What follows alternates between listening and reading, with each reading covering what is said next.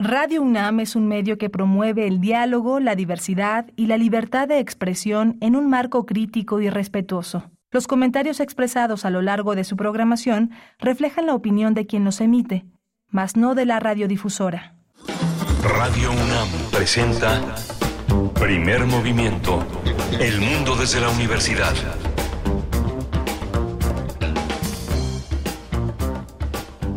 Hola, buenos días. Son las 7 de la mañana con 7 minutos de este miércoles 22 de noviembre. Estamos en primer movimiento. Esto es Radio UNAM. Estamos en Adolfo Prieto 133 en la Colonia del Valle, su casa. Es primer movimiento en Facebook, P Movimiento en Twitter. Estamos eh, Rodrigo Aguilar en la producción ejecutiva esta mañana aquí en cabina. Andrés eh, Ramírez en, el control de las cabinas. Mi compañera Berenice Camacho al frente de la conducción. Querida Berenice, buenos días. Miguel Ángel Quemain, muy buenos días. Estamos con ustedes iniciando esta jornada de mitad de semana, miércoles, esta mañana, donde eh, queremos también compartirles el mensaje que eh, se, ha, se ha dado desde la Rectoría con el nombramiento, el nombramiento de la doctora Patricia Dávila que eh, ha sido así nombrada por el rector Lomelí Vanegas como secretaria general de la UNAM. Es la primera mujer en ejercer ese cargo en la historia de la universidad. Recordemos que la doctora Dávila formó parte de las 10 personas finalistas del proceso hacia la rectoría. Nosotros conversamos aquí con ella en estos micrófonos. Durante la rectoría del doctor Graue desempeñó el cargo de secretaria de Desarrollo Institucional.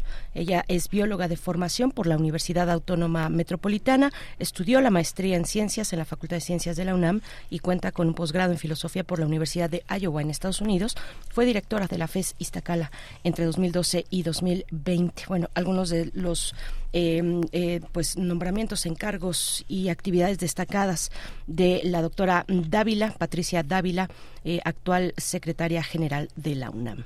Sí, muy interesante. Ella dice, no, no, no, este, yo no hago promesas, pero me comprometo. ¿no? Es muy interesante. La tuvimos la oportunidad de conversar con ella en este espacio, con su proyecto, muy, muy interesante creo que son eh, proyectos que convergen hacia una universidad de, del futuro, una universidad que no es eh, un, un, ideal, sino que es resultado de toda una de toda una de toda una, una experiencia amplia. Ojalá les vaya muy bien a esta a esta esta primer pareja de funcionarios que han trabajado juntos, pero que como decía la doctora Patricia Dávila, es otra universidad la que quieren, otra administración y pues vamos a vamos a este a observar y a ser testigos y partícipes de este proceso.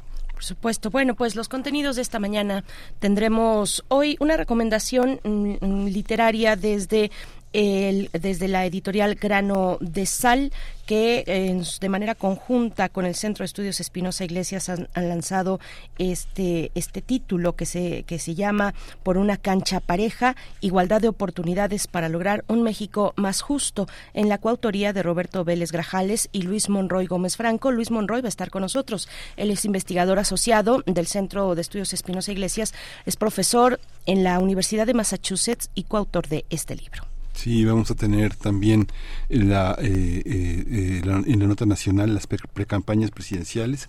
Vamos a conversar con dos expertos, dos eh, académicos muy notables. Una es la doctora Carolina Gilas, profesora de la Facultad de Ciencias Políticas y Sociales de la UNAM, integra la red de politólogas, y el doctor Alberto Asís Nasif, quien es investigador del CIESAS, un especialista en temas de democracia, procesos electorales y análisis político. Sí, ya estamos en el periodo de precampañas. Algunos iniciaron antes para el caso del nivel federal eh, quienes buscan ser candidatas y candidato a la presidencia de la República. Las precampañas iniciaron este 20 de noviembre, el lunes, y se extienden hasta el 18 de enero. Son eh, cerca de 20.000 cargos de elección popular los que se disputan en el periodo 2024 entre claro, la presidencia de la República, pero también el Congreso Federal, ocho gubernaturas, Chiapas, Guanajuato, Jalisco, Morelos, Puebla, Tabasco, Veracruz, Yucatán y la jefatura de gobierno eh, y cada uno de los estados, pues con eh, distintos cargos. En el caso de la Ciudad de México, las 16 alcaldías, las concejalías, en fin, eh, más de 20 mil, cerca de 20 mil cargos se disputan en el proceso electoral que ya inició. Sí, vamos a tener la poesía necesaria en la selección literaria y musical de Berenice Camacho. Y tendremos en la mesa del día la, vamos a conversar sobre el seminario Los grandes problemas socioambientales que llega a su, a su sesión número 20, El futuro envenenado 2, contaminantes que afectan a niñas y niños en entornos urbanos, coordinado, organizado por la COUS de la UNAM, este seminario al que le hemos dado seguimiento desde el primer momento, desde el día 1, pues vamos a conversar en esta ocasión para esta sesión número 20 con la doctora Jacqueline Calderón, investigadora del Observatorio Nacional de Cancerígenos Ambientales, perdón, es especialista en investigación biomédica básica, opción toxicología ambiental en la Universidad Autónoma de San Luis Potosí y del Boston College. La doctora Rocío Castillo también va a estar con nosotros, investigadora en ciencias médicas del Instituto Nacional de Pediatría, ambas invitadas a este seminario que tendrá lugar el día jueves, el día jueves, ahorita les digo bien el nombre, el, la fecha, pero está en esta semana ya agendado para, para llevarse a cabo y hablar de mm, los contaminantes que afectan a niños y niñas en entornos urbanos. Sí, un tema muy, muy interesante. El crisol de la química es el tema con el que cerraremos esta mañana. La metilamina, los jaloneos y los empujones es el, es el título que el doctor Plinio Sosa, académico de tiempo completo en la Facultad de Química, ha propuesto para este día y hablar de la química y la vida cotidiana. Así es, y efectivamente es el jueves, este jueves 23, el día de mañana, a las 10 de la mañana, a través de, las, eh, de la transmisión en streaming que hará la COUS de la UNAM, que pueden ustedes acercarse a esta sesión número 20 del seminario Los grandes problemas socioambientales. Y nosotros vamos a una pausa musical 7 con 13 minutos. Les invitamos también a participar, como siempre, como cada mañana, en nuestras redes sociodigitales, la cuenta de X de Twitter, arroba P Movimiento y en Facebook Primer Movimiento. La música eh, es una composición de Juventino Rosas interpretada por la Orquesta Filarmónica de las Américas, la dirección de Alondra de la Parra. Se trata del Vals sobre las olas.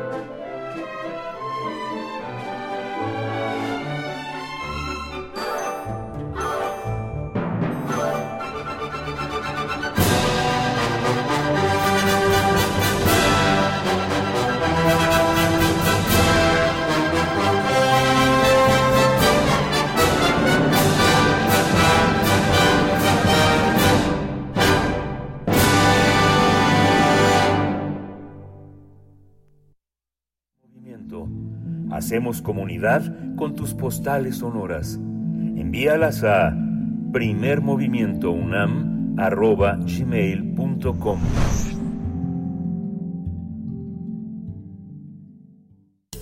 Toma nota y conoce nuestra recomendación literaria. El libro Por una cancha pareja de Roberto Vélez Grajales y Luis Monroy Gómez Franco realiza un recorrido sobre las causas y los efectos de la desigualdad de oportunidades que se viven en nuestro país. La obra está ilustrada con datos. La información está basada en estudios recientes acerca de la situación en México, uno de los países más desiguales del mundo. Los especialistas muestran que cerca de la mitad de la desigualdad observada se debe a las diferencias sobre las cuales las personas no tienen control. También destaca que, destacan que la reducción de estas desigualdades ayudaría a disminuir la diferencia de ingresos a la vez que aumentaría la productividad y el crecimiento económico.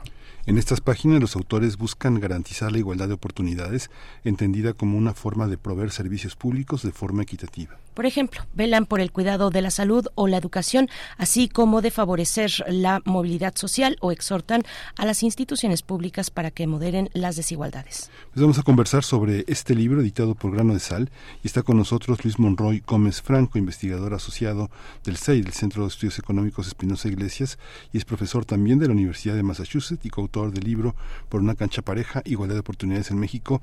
Bienvenido, eh, Luis Monroy, muchas gracias por estar aquí. Buenos días. Hola, muy buenos días, Miguel Ángel Iberaniste, y un saludo a todo, todo, a todo, todo auditorio. Muchas gracias, gracias Luis Monroy Gómez Franco por estar con nosotros muy temprano esta mañana con este tema que es un tema enorme, gigantesco, inabarcable, a veces parece el de la desigualdad y el de la pobreza y que ustedes logran asentar en eh, pues en pocas páginas en realidad y muy y con un y con un lenguaje eh, accesible eh, para para público no especializado. Luis, cuéntanos, cuéntanos de cómo de cómo inició esta, esta propuesta que llega a nosotros a través de grano de sal. Eh, dinos, eh, ¿en México se es pobre porque se quiere? Eh, bueno, definitivamente esa es una, el hecho de que esa afirmación esté presente en la discusión pública es uno de los motivadores detrás de por qué decidimos escribir este libro. ¿no? La, la agenda de investigación que iniciamos Roberto y yo sobre desigualdad de oportunidades, junto con una serie de otros autores, eh, tuvo su origen cerca de 2017. Em, y conforme fuimos avanzando en ella, nos dimos cuenta que los resultados que nosotros obteníamos en esas investigaciones no estaban presentes en la discusión pública. ¿no? O sea, esta noción de, eh, de que el pobre es pobre porque quiere, o en cierta medida, de que los resultados que una persona obtiene en términos de su nivel de ingresos, de las características de su empleo, son en cierta medida lo que la persona merece, eh, no se corresponde con la realidad, no se corresponde con lo que nos dicen los datos. Los datos lo que nos dicen es que factores fuera del control de las personas tienen una incidencia determinante en qué tan lejos llegan trayectorias de vida, ya sea económicas, educativas o laborales. ¿no? Eh, como bien me señalaban, nuestro resultado, digamos, principal, que sería el encabezado de, del libro si fuese una nota periodística, es que al menos 50% de la desigualdad en el país se debe a estos factores que la persona no eligió, ¿no? Y en particular identificamos estos factores como la región en la que una persona nace, en términos de la región específica del país, como de si es una comunidad rural o urbana, la educación de los padres, la, el nivel socioeconómico del hogar paterno-materno, todos esos factores que la persona no elige y en los que nace, y a ellos se le suman factores que son características personales, que no son elegidas, pero que la sociedad toma como criterios para eh, asignar oportunidades y recursos, ¿no? Como son el género, el tono de piel y la nosotros encontramos que en su conjunto, esos, esta suma de factores, eh, genera al menos 50% de las diferencias en el nivel de recursos económicos que observamos en el país. Y pues, como no elegimos esos factores, no podemos decir que esa desigualdad esté justificada de alguna forma. No es cierto que esa desigualdad sea meritocrática. Eh, y justo nuestro llamado es a reducir esa desigualdad generada por esas diferencias eh, en características eh, iniciales que la sociedad toma como criterios para distribuir recursos. Y para ello proponemos una serie eh, de medidas que van desde la construcción de un estado de bienestar en donde se conciba como una, un pilar fundamental los cuidados eh, y como esa construcción necesariamente tiene que atender dos retos hacia el futuro, que son, o que mejor dicho, están en el presente, que son la inserción cada vez mayor de las inteligencias artificiales y la automatización del mercado laboral y el cambio climático. Hay una el, tema el tema como bien dice mi compañera Berenice Camacho es muy complejo porque también hay una hay un espacio en la subjetividad con la que también abre el, siglo XX en un artículo extraordinario de Freud que se llama Los que fracasan cuando triunfan. Y es muy interesante porque la subjetividad está construida en función de lo que las personas quieren llegar a ser y de cómo pueden llegar a sentirse con lo que logran. Es una es un aspecto que está de alguna manera también determinado por la heterogeneidad de los contextos de los sujetos y que tiene que ver también contra, de manera contrastante con lo que las políticas públicas esperan de la sociedad y esperan darle. Y lo que también una, una cuestión que lo vemos desde el inicio del siglo XX de finales del XIX de, finales con Weber y de inicios con Gramsci como hay una situación hegemónica que está por encima de los estados que los define.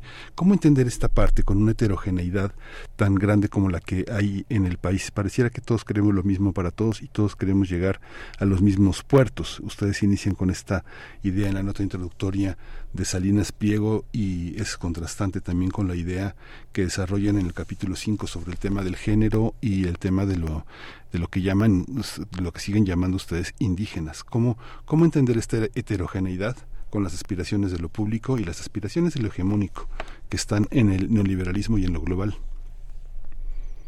Eh, bueno, nosotros partimos de la idea de que la labor de la política pública debe ser ampliar en la, mayor, en la mayor medida de lo posible la libertad efectiva de las personas. Y ello pasa por reducir el peso de los factores que están fuera de su control en la determinación de sus resultados de vida. Eh, es decir, no es que creamos que todas las personas deban aspirar a lo mismo, no.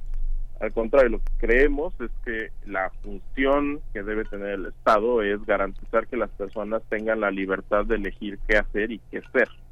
Eh, y en ese sentido ello pasa por justo proveer de eh, el acceso a los bienes y servicios que permiten la realización de los proyectos personales, cualesquiera estos sean, siempre y cuando eh, respeten los derechos de los, del resto de los miembros de la sociedad, ¿no?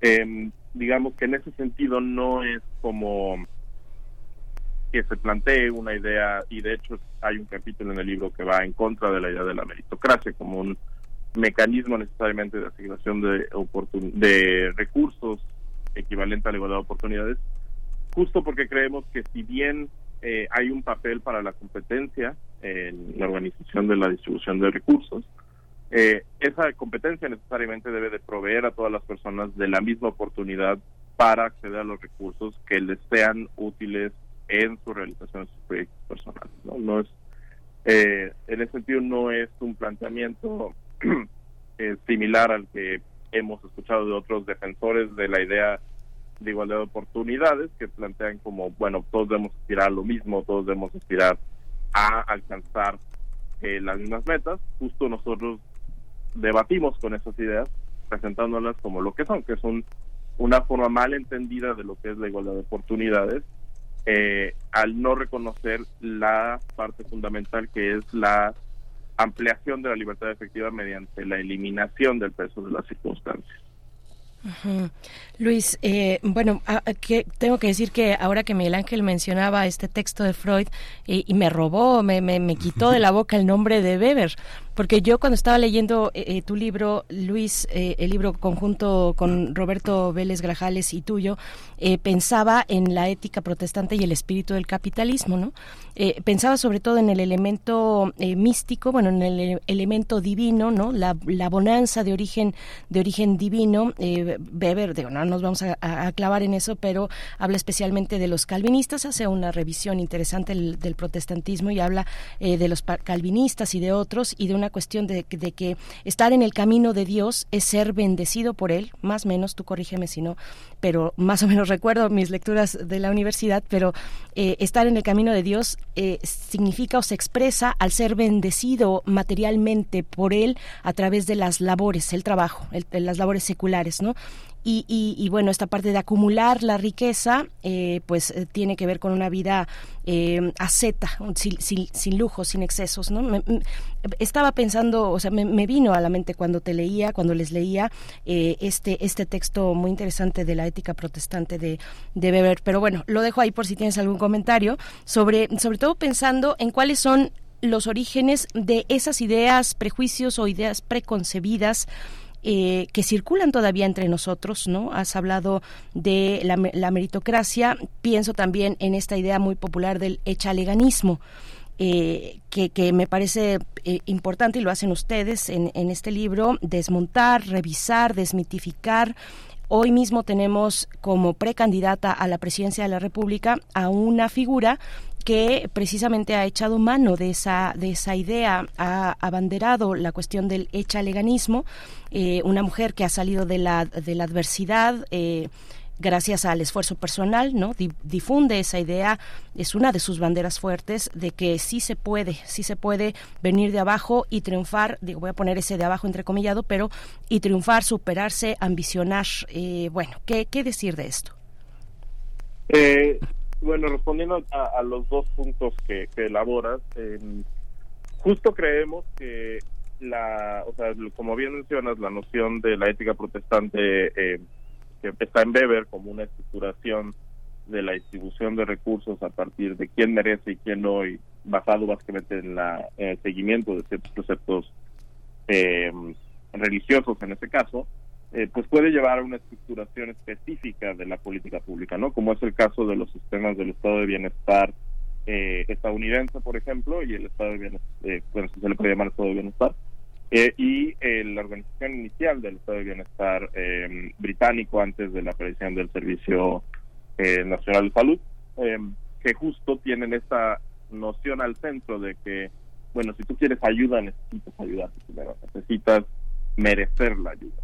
Mm. Eh, nosotros vamos en contra de esa noción. Eh, justo lo que mencionamos en el capítulo 2 del libro es eh, que el acceso a los en el capítulo 2 y en el capítulo 1, que el acceso a los servicios y el acceso a las oportunidades de estar garantizado para todos los miembros de la sociedad simplemente por el hecho de ser miembros de la sociedad. Es decir, parte del contrato social es justo el reconocer que como miembros de esta comunidad vamos a hacer todo lo posible para organizarnos, para atenuar el peso de los factores que están fuera de nuestro control, e ir justo en contra de este tipo de preconcepciones y de eh, instituciones informales que de una u otra forma siguen determinando cómo distribuimos entre los miembros de la sociedad el acceso a eh, trayectorias laborales, el acceso a recursos, el acceso a niveles educativos.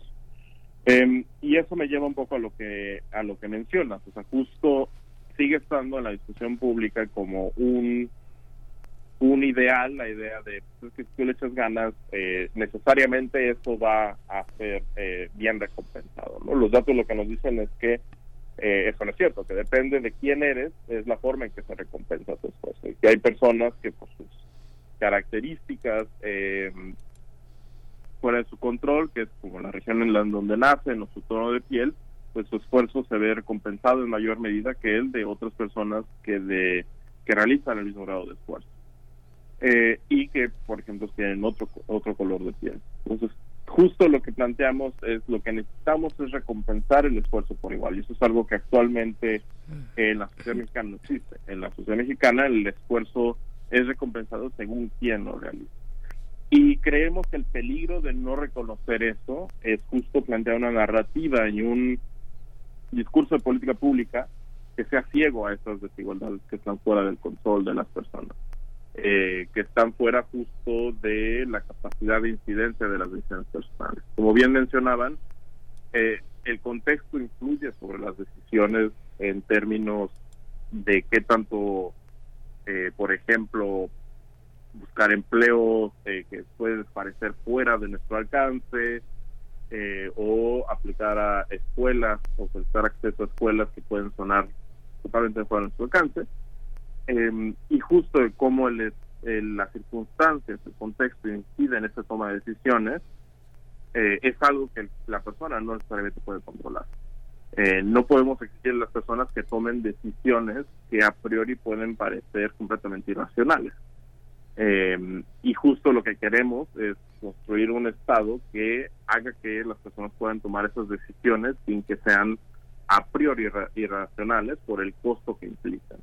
Hacer política pública pensando en que todos tenemos que ser esos casos extraordinarios en lugar de buscar eliminar la extraordinariedad eh, la característica de extraordinario de estos casos eh, es estar completamente equivocado. ¿no? no se puede hacer política desde el legalismo porque justo es una política encaminada a reproducir las desigualdades ya existentes eh, y que además es en cierta medida eh, ciega de las propias circunstancias personales eh, que están detrás de esas trayectorias de vida que se toman como ejemplares. ¿no? O sea, en el caso de la candidata que mencionan, eh, ella en su propia descripción de su trayectoria de vida hace énfasis en, bueno, es que tuve un tío que me permitió vivir en la capital. Justo lo que queremos es que no dependa de eso el que tú tengas acceso a eh, una educación superior, o sea, que no sea necesario que tengas un tío que te dé esa oportunidad, sino que como sociedad le garanticemos a quien quiera hacer una carrera universitaria el acceso a la universidad, por ejemplo. Hay un tema que tocan que es muy interesante, que es el tema, eh, eh, lo, plantean con juegos, con Monopolio, con el turista, pero la idea del azar y de sacarse la lotería, ahora justamente se va a estrenar, se estrena esa telenovela de golpe de suerte que tuvo un éxito en Chile, que ahora, pues en los remakes que suelen hacer la televisión comercial, ahora se coloca. Vimos también golpe de suerte que convirtió también este no, el premio mayor el premio mayor una telenovela que tuvo muchísimo muchísimo éxito y que colocó al personaje este al al Huicho Domínguez en una de las eh, en una de los eh, dilemas en uno de los eh, lugares de pensamiento muy muy importantes en la sociedad mexicana. Un capítulo de la Rosa de Guadalupe está dedicado y fue uno de los más exitosos a que alguien se saca la lotería o que alguien puede ser preparada para conquistar un millonario y tener ya una vida de bienestar. José José prácticamente inicia su carrera de éxito con Barrio Pobre, ¿no? Este, el Pirulí, el Pirulí Víctor Iturbe, este, canciones, eh, una, una cantidad de canciones de personas pobres que lo único que tienen es el amor como como garantía de dignidad. ¿Cómo entender esta parte? ¿Qué hemos hecho con esa idea y que ahora este esta, esta persona que trata de aparecer como un magnate, un hombre muy endeudado y con una catastrófica carrera económica que Salinas Pliego, pero él, él trata de aparecer como un hombre rico y se la pasa pues insultando a los que considera inferiores, que es otra forma también de colocarse en el lugar de la, de la representación de la riqueza. ¿Cómo, ¿Cómo observan eso, Luis? ¿Cómo se observa esa parte de la riqueza súbita que le llega de una manera injusta o como un castigo a los pobres? Pobres son y pobres se quedarán aunque tengan todo el dinero del mundo, ¿no? Y aunque y aunque odien ser pobres como Teresa, que hay que meterse a TikTok y ver y ver cómo los los adolescentes, ¿no?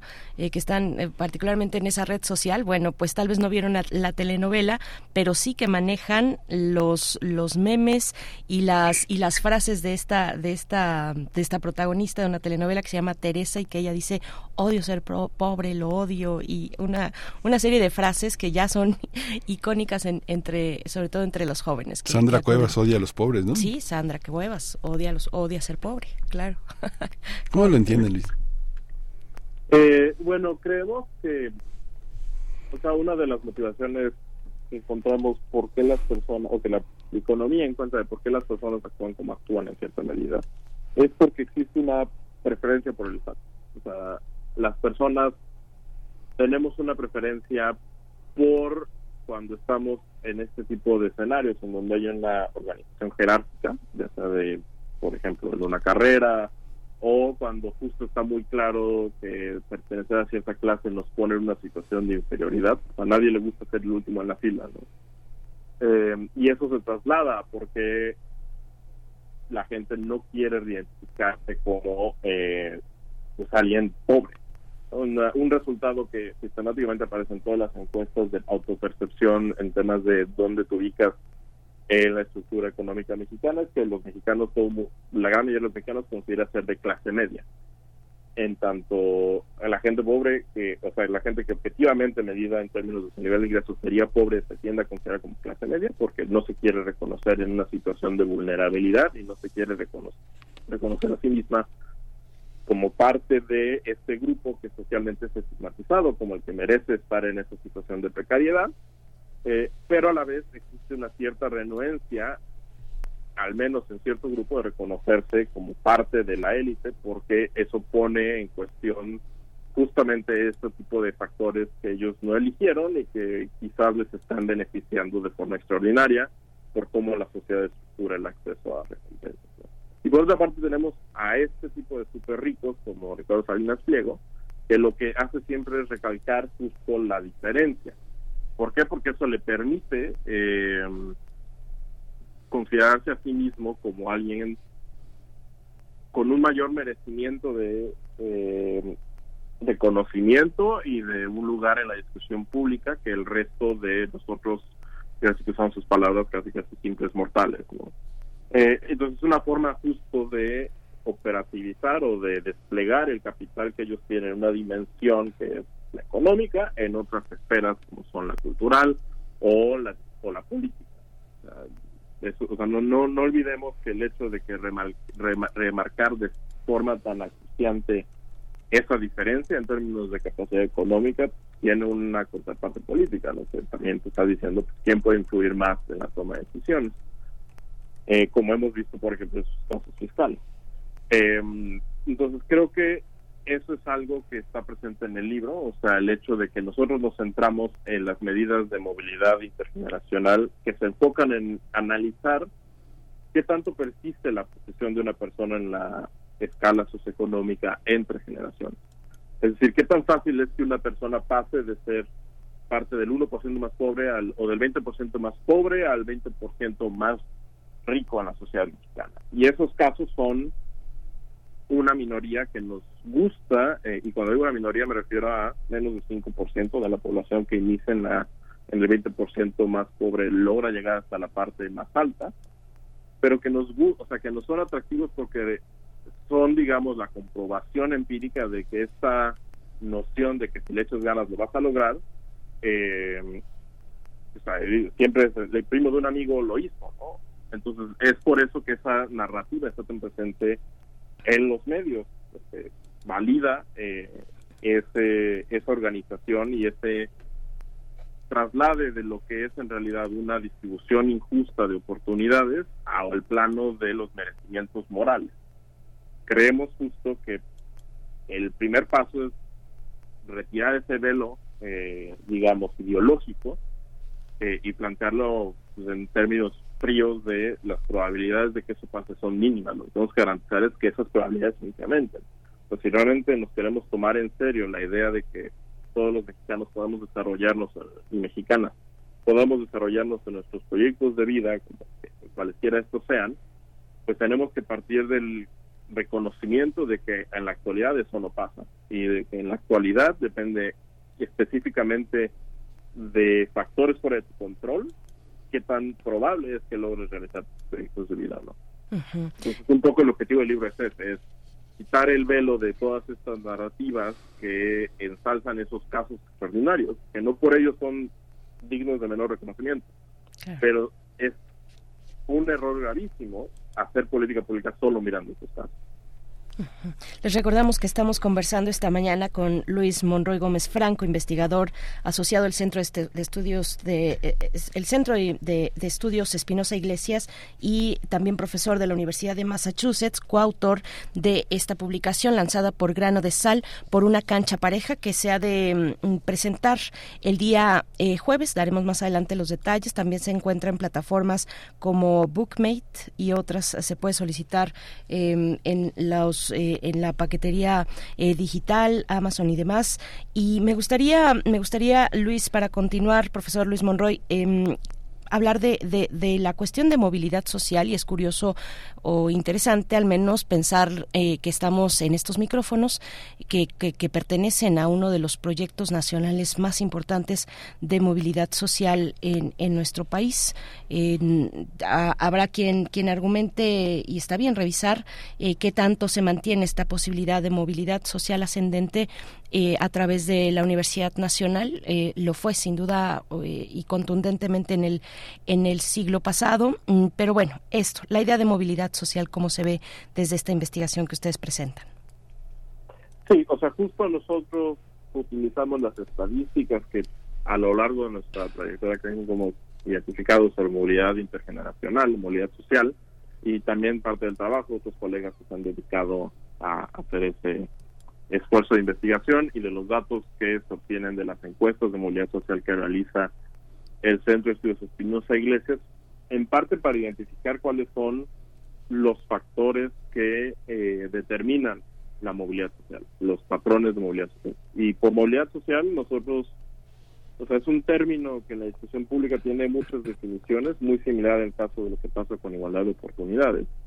Eh, pero justo una de las cosas que buscamos contribuir con el libro es a dar mayor precisión a los términos. Nuestra definición de igualdad de oportunidades es que las circunstancias de origen no afecten el resultado de vida de las personas. El esfuerzo sea recompensado por el grado de esfuerzo que se realiza y no por la persona que lo realiza.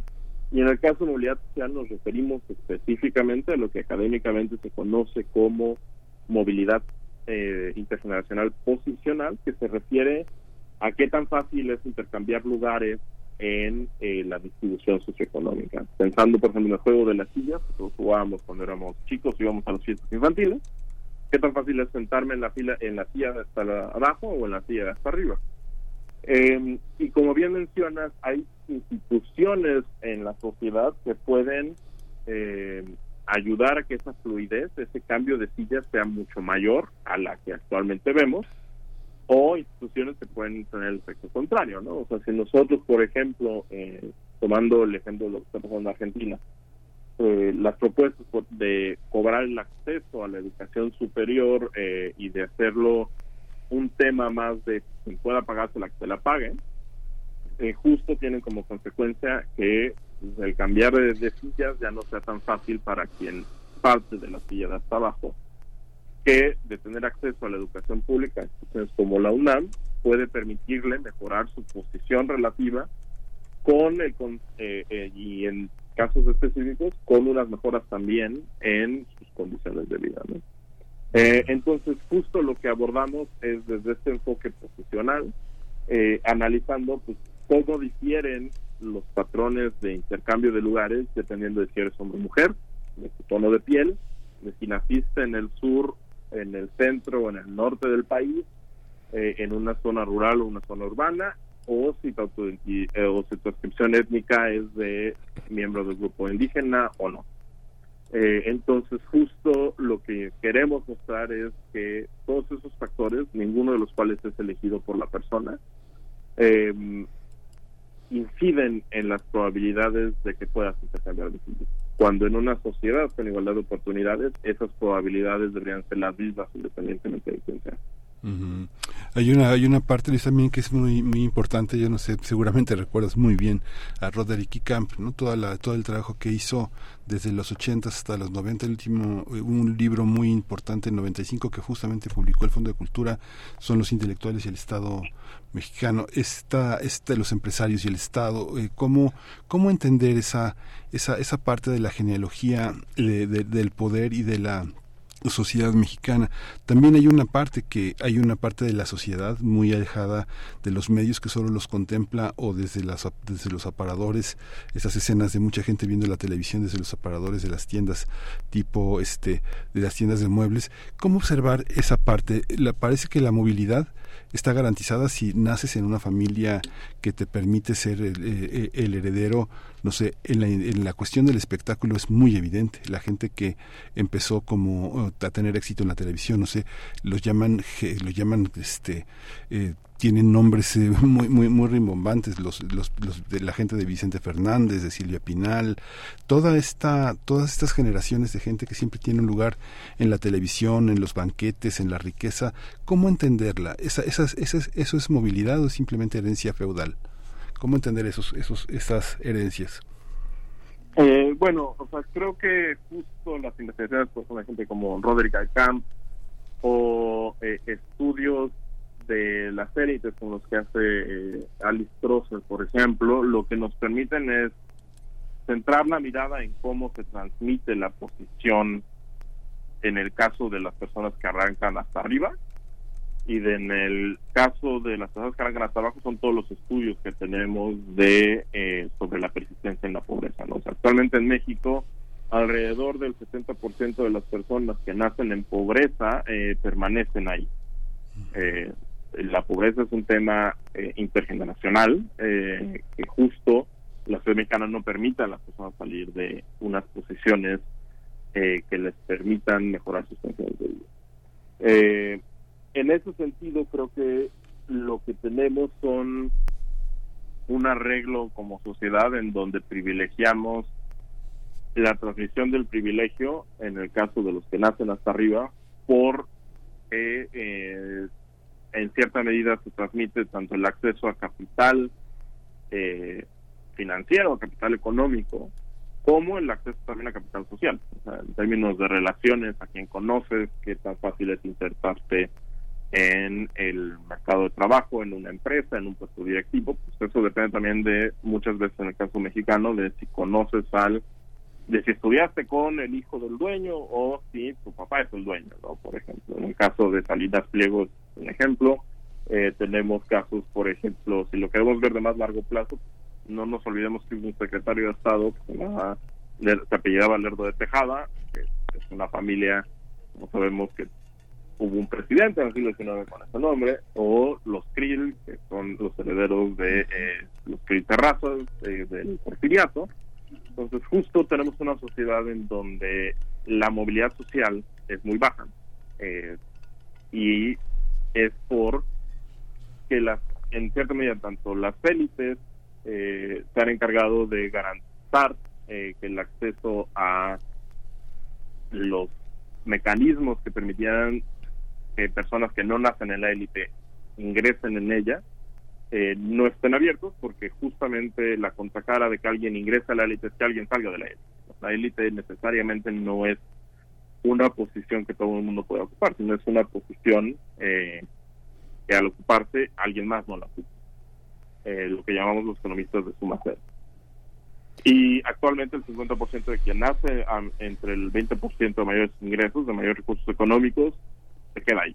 O sea, uno de cada dos no va a bajar. Y eso lo que nos habla es de esa capacidad que tienen de transmitir esa posición intergeneracionalmente. Y eso se devela tanto porque las oportunidades laborales dan un mayor peso a factores como el capital social que a factores como la educación. Eso puede estar también ligado al pobre desempeño de la economía mexicana en los últimos 40, casi 50 años. Eh, y también está ligado a la discriminación explícita en, en mercados laborales, en mercados de crédito, o a los sesgos que justamente no es que las personas necesariamente sean deliberadamente racistas o deliberadamente misóginas, sino que estamos en culturas que son eh, racistas y que son misóginas y patriarcales y muchas veces eso hace que tengamos sesgos inconscientes de cómo tratamos a las personas.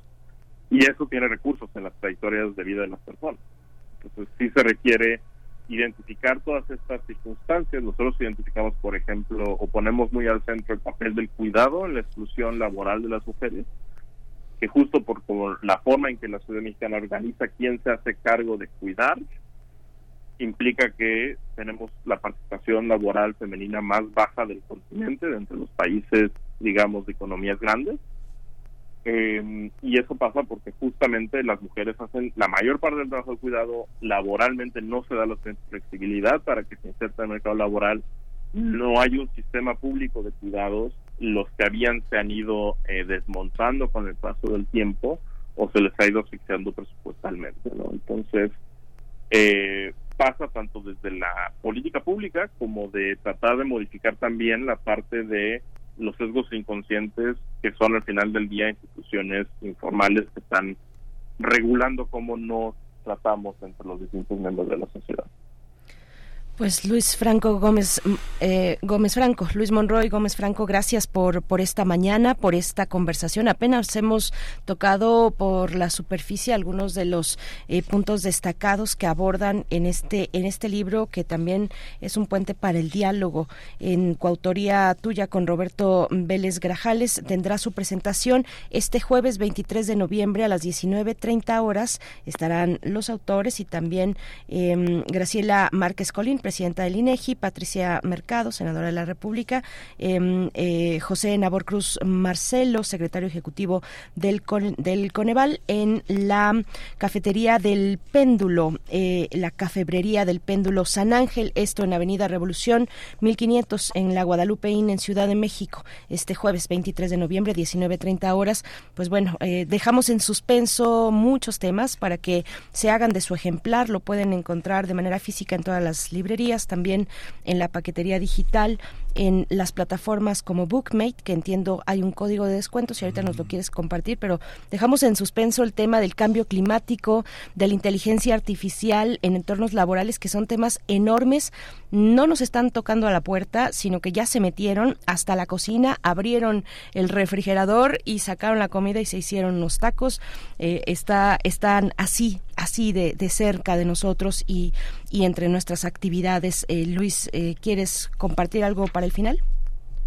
Eh, o sea, como bien mencionas, el libro justo busca establecer un diálogo y, justa, eh, busca esclarecer términos del debate para que tengamos una conversación pública mucho más fructífera eh, y un poco remarcando lo que es al final. También abordamos dos temas que muchas veces relegamos como retos a futuro, pero en realidad el futuro ya nos alcanzó. Como Tenemos que ponerlos al centro de la agenda de la discusión de cómo nos queremos organizar como sociedad, particularmente de cara a unas elecciones.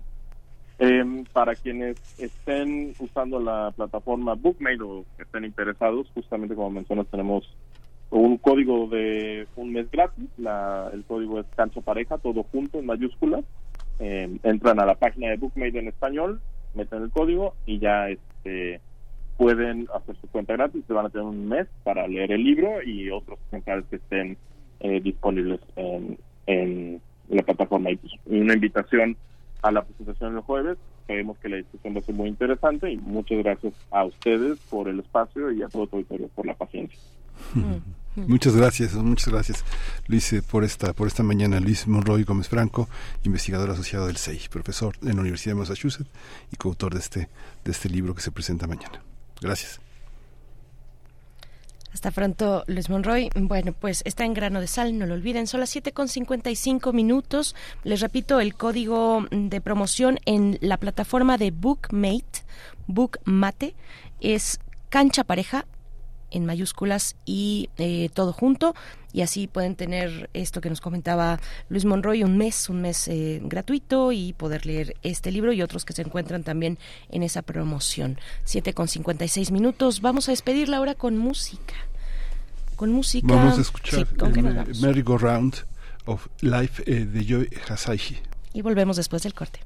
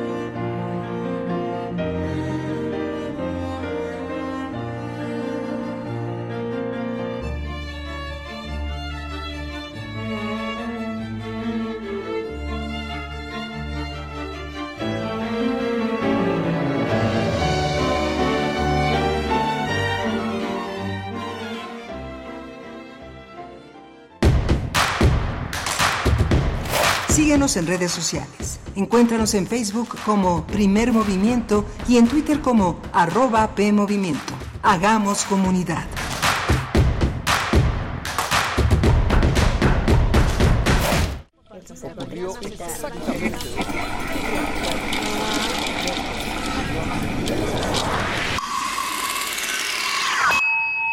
X-E-U-M.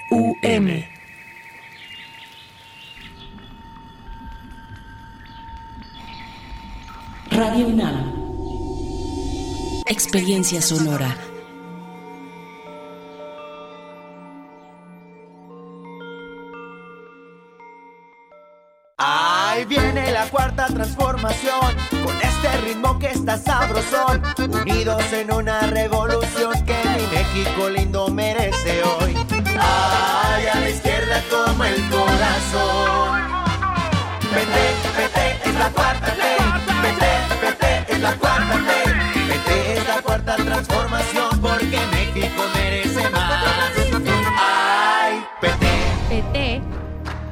La 4T.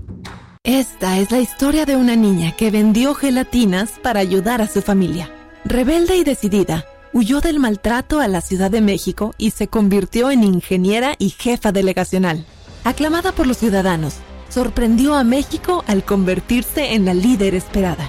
Ella sabe lo que cuesta salir adelante y quiere que para ti sea más fácil. Esta es la historia de Xochitl. Cambiemos el rumbo. PAN. Mensaje dirigido a militantes de Acción Nacional. Un mundo raro. Posverdad, pandemia y pospatriarcado.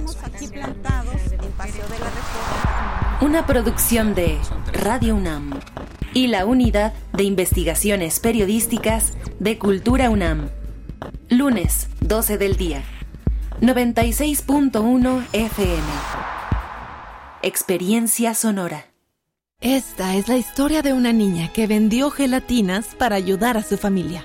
Rebelde y decidida, huyó del maltrato a la Ciudad de México y se convirtió en ingeniera y jefa delegacional. Aclamada por los ciudadanos, sorprendió a México al convertirse en la líder esperada.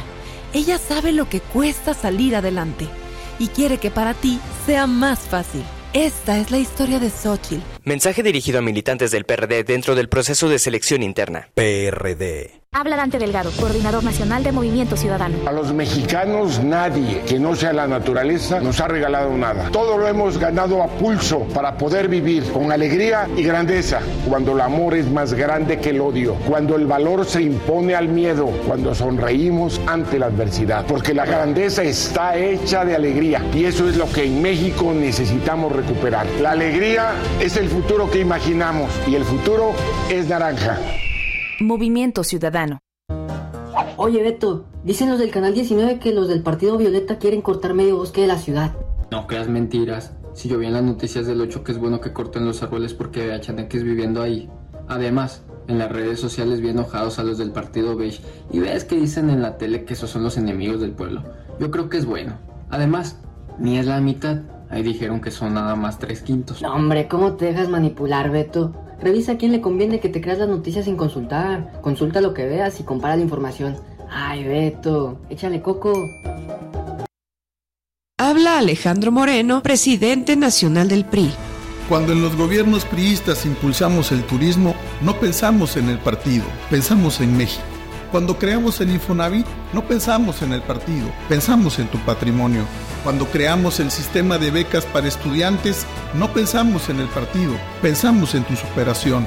Los priistas no somos perfectos, pero damos resultados y sabemos gobernar.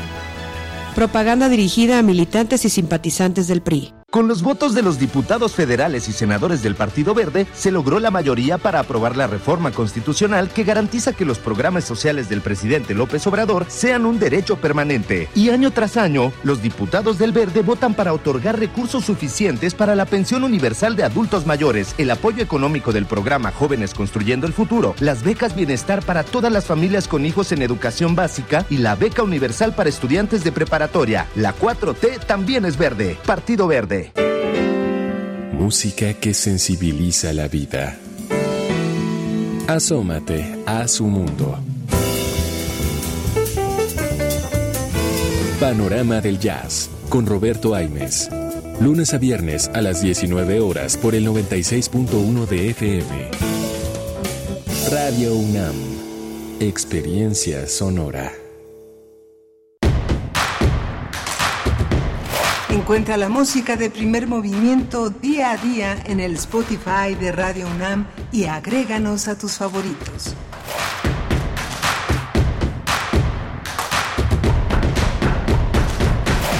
8 con 6 minutos de la mañana, de esta mañana fría de miércoles 22 de noviembre. Les saludamos desde Radio UNAM en vivo, en vivo acompañándoles en sus actividades eh, matutinas. Y también desde Radio Nicolaita, en esta hora nos aloja de 8 a 9 de la mañana en el 104.3 de la frecuencia modulada. Hace frío, hace frío por allá y hace frío en toda la República. En realidad, el reporte de Conagua eh, anuncia temperaturas mínimas en zonas serranas. Las, las más bajas están en Sonora, Chihuahua y Durango de entre menos 10 y menos 5 grados, pero también toca a otras zonas del país. El caso de la Ciudad de México igualmente se encuentra con temperaturas eh, mínimas de incluso pasando, bajando los 5 grados y máximas de 10, de 10 eh, para, para la, bueno, esto, esto para Ciudad de México, las, las más bajas entre 0 y 5 grados, así es que bueno, hay que, hay que cubrirse, hay que protegerse esta mañana si aún no salen de casa, bueno, pues sí, el clima está eh, bastante frío, bastante frío en esta, en nuestro país esta mañana.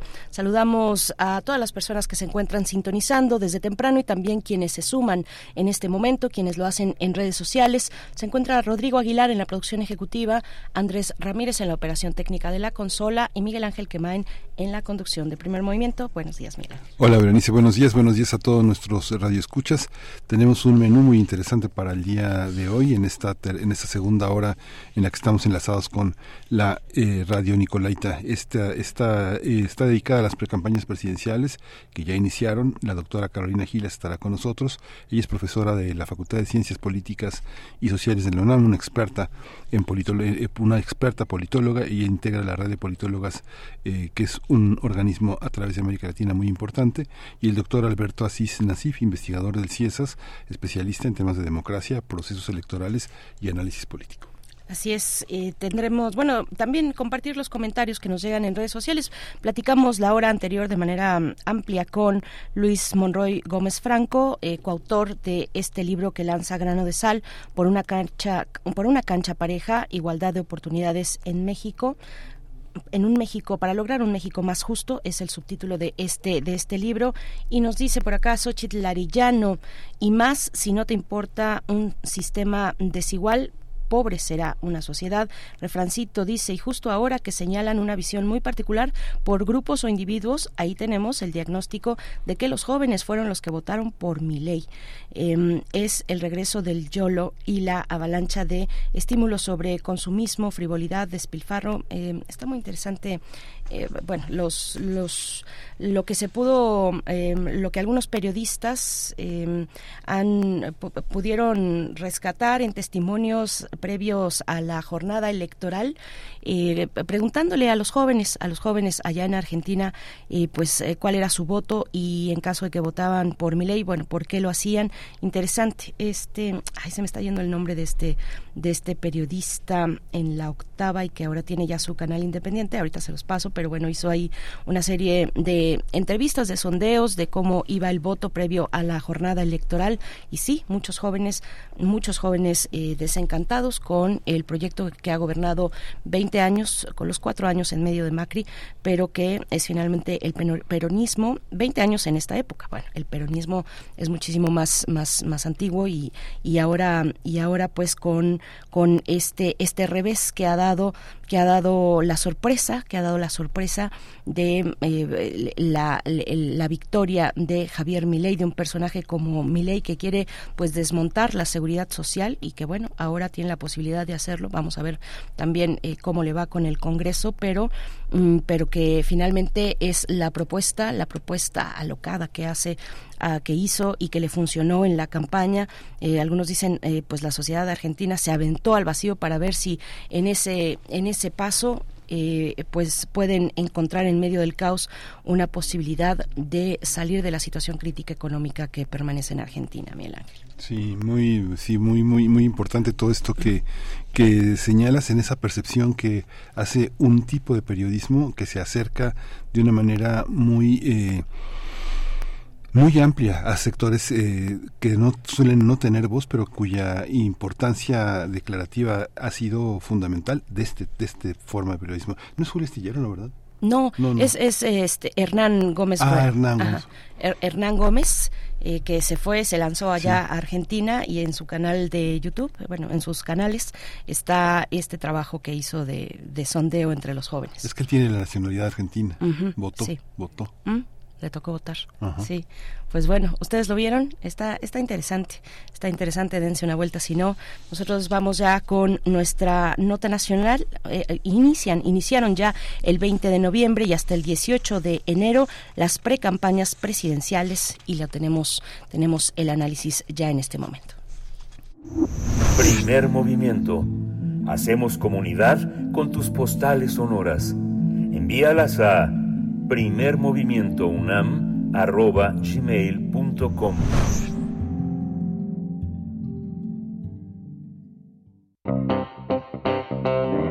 Nota Nacional.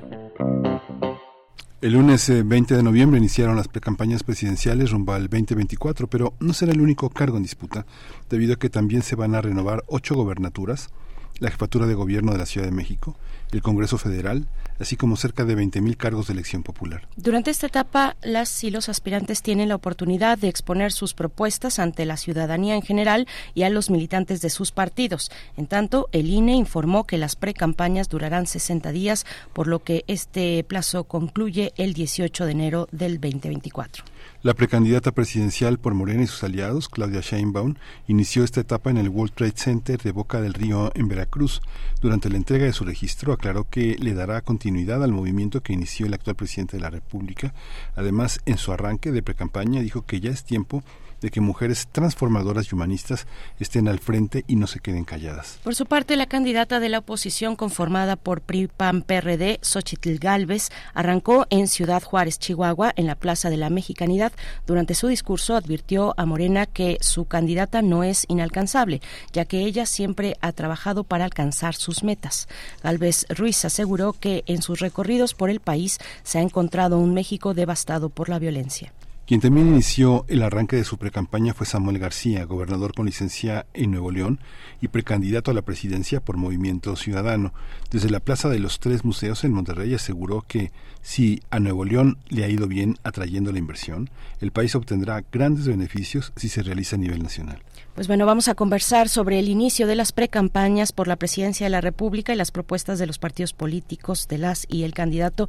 Nos acompaña esta mañana la doctora Carolina Gilas, profesora de la Facultad de Ciencias Políticas y Sociales de la UNAM e integrante de la red de politólogas. Gracias, doctora Carolina, por estar una vez más con nosotros en este espacio. Buenos días, bienvenida. Buenos días, eh, siempre es un lujo compartir eh, esos diálogos mañaneros con ustedes. Un gusto estar en primer movimiento. Buenos días, Berenice, Miguel Ángel y a toda la audiencia.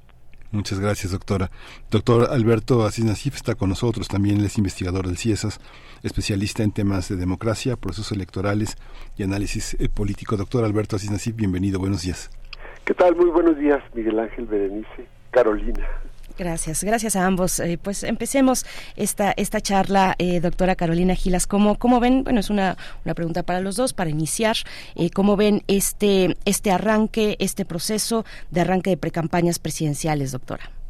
Claro, con gusto. Saludo también con gusto a Alberto. Y pues miren, yo creo que se dieron un tanto desangeladas, es decir, llevamos tanto tiempo en pre pre-campañas o pre-campañas anticipadas, como, como las podríamos llamar, que pareciera ser que se trata más de una continuidad, quizá eh, se está intensificando un tanto con la presencia eh, de los de los posts que van a ser más de casi ocho y, y, medio millones de posts en estos 60 días de pre-campañas, un poco más de presencia en redes, pero me parece que ninguno de los tres eventos de arranque de las precampañas de Claudio Sheinbaum y Galvez y de Samuel García realmente han logrado eh, cambiar la narrativa, poner algún tema nuevo, alguna percepción novedosa sobre, sobre sus perfiles, sobre sus propuestas. creo que también lo que destaca es que de propuestas se ha estado hablando muy, muy poco y que más bien este arranque del 20 de noviembre las eh, en particular candidaturas, digamos, que van en segundo tercer lugar, hasta donde entendemos en las encuestas, han estado o han utilizado esta oportunidad para eh, mostrar, digamos, contra quién están compitiendo en, esta, o pretenden competir en este proceso electoral, donde eh, pues, una parte importante de los mensajes de Xochitl se centró justo en convencer a que la elección todavía no está ganada, y que ya está en condiciones de alcanzar a Claudia Sheinbaum, mientras que Samuel García de plano eh, trató de colocarse como un competidor directo de Claudia Sheinbaum, eh, tratando de pelear por este segundo lugar eh, en la contienda presidencial, descartando incluso a Galvez como una contendiente relevante. Entonces creo que más allá de esas de esos elementos estratégicos, me parece que fueron eh, momentos o eventos eh, pues, poco interesantes, poco novedosos eh, y más bien pues de continuidad de los discursos que ya estamos presenciando, escuchando desde hace meses. Gracias, eh, doctora. Eh, parece más continuidad que un arranque propiamente, nos dice la doctora Carolina Gilas, doctora Alberto Asís Nasif. Pues bueno, cómo ver este inicio de un proceso que al menos en eso ha sido diferente respecto a otros anteriores o algo diferente que arrancó de manera anticipada. Eso sí ha sido una novedad, pero bueno, ya después de tantos meses nos hemos acostumbrado. Doctor Alberto Asís Nasif, ¿qué decir? Eh, bueno, hay una suerte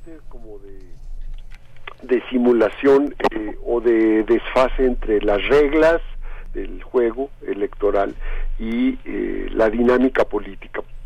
Vimos eh, en meses pasados cómo los partidos y las coaliciones que están compitiendo cambiaban los nombres para poderse, digamos, situar más o menos dentro de una legalidad que se estaba violentando por esta anticipación. Entonces, eh, se estaban designando eh, candidaturas y se les decía coordinaciones. Eh, ahora, el 20 de noviembre, pues empezó como una segunda fase ya de esto, que son las precampañas, ahora sí oficialmente, pero hay como una simulación, es decir, la, la precampaña busca oficialmente, no formalmente, pues la competencia, digamos, interna dentro de cada partido o coalición para designar o para establecer quién va a ser su eh, candidato o candidata rumbo al, al 24. Entonces lo que vemos ahora es el arranque formal, pero pues ya no hay, eh, digamos, una lucha interna en cuanto a las candidaturas a la presidencia, sino ya están designados, digamos, ya llegan candidaturas únicas, ¿no? y esto quiere decir que eh, en términos de las reglas, ¿no? no deben buscar el voto ciudadano, no deben de establecer una, eh, digamos, acción directa para eh, competir por por la voluntad popular o ciudadana rumbo al, al 2024. Incluso vemos en los spots que dicen, este es un mensaje dirigido a la militancia, no sé qué. Bueno, todo esto es eh, parte como de una estructura legal que no se está cumpliendo o se cumple a medias, y hay una serie ahí de eh, desviaciones, por así decirlo, anticipaciones, etcétera. Y entonces, bueno, ahora sí entramos en esta en esta fase de, de precampañas que se va a caracterizar fundamentalmente, pues por esta, yo diría, es una primera eh, etapa ya de la campaña presidencial, ¿no? que va a durar de aquí hasta el 18 de enero, y ahí va esta parte de intercampañas, ¿no? Que también es como muy complicado todos los, los procesos en donde se va a hacer esta revisión de los gastos, de qué, de qué se gastó, cuánto gastó cada quien, en fin, a ver si no se eh, rebasaron los topes de campaña, en fin. Y lo que vamos a ver con mucha intensidad, pues va a ser eh, una eh, campaña de aire, de spots, ¿no? Es decir, estaba viendo la cifra, se calculan alrededor de 79 millones de spots, entonces donde quiera que uno encienda una radio, ponga la televisión, lo que sea, pues va a ver estos estos mensajes, digamos, ya de los candidatos formales, únicos, digamos, así se están manejando, únicos, rumbo al al proceso del 2 de junio del, del 24 ya se estableció también una eh, cifra que van a ser alrededor de 85 millones de pesos, es decir, van a poder gastar eh, cerca de un millón y fracción de pesos diariamente estos eh, precandidatos y entonces van a a establecer, digamos, eh, toda esta suerte como de gran eh, proceso también de, campaña territorial, por así decirlo, de campaña de tierra, para poder eh, organizar, digamos, sus sus bases de apoyo rumbo al, al 2024 y ya sabemos ya está muy visto ya estamos como en un proceso muy largo muy de muchas semanas anteriores, de meses, de, de, disputa interna y externa, en fin, y bueno, poco a poco las encuestas también van a ir acompañando todo, todo este proceso. Y eh, vamos a ver si el mensaje o, la propuesta va a ser lo, lo importante o más bien vamos a tener unos cuantos ejes de de confrontación entre entre las eh, entre las candidaturas no ya está como muy muy ubicado digamos en el medio público en la opinión pública que, que están proponiendo cada uno no es decir Claudia Sheinbaum se lanza con estos dice no son propuestas porque me puede este sancionar el INE entonces son sueños son ideas y entonces lanza 17 eh, consignas ahí, ¿no? En donde pues casi el 90% es como una continuidad de lo que tenemos ahora, ¿no?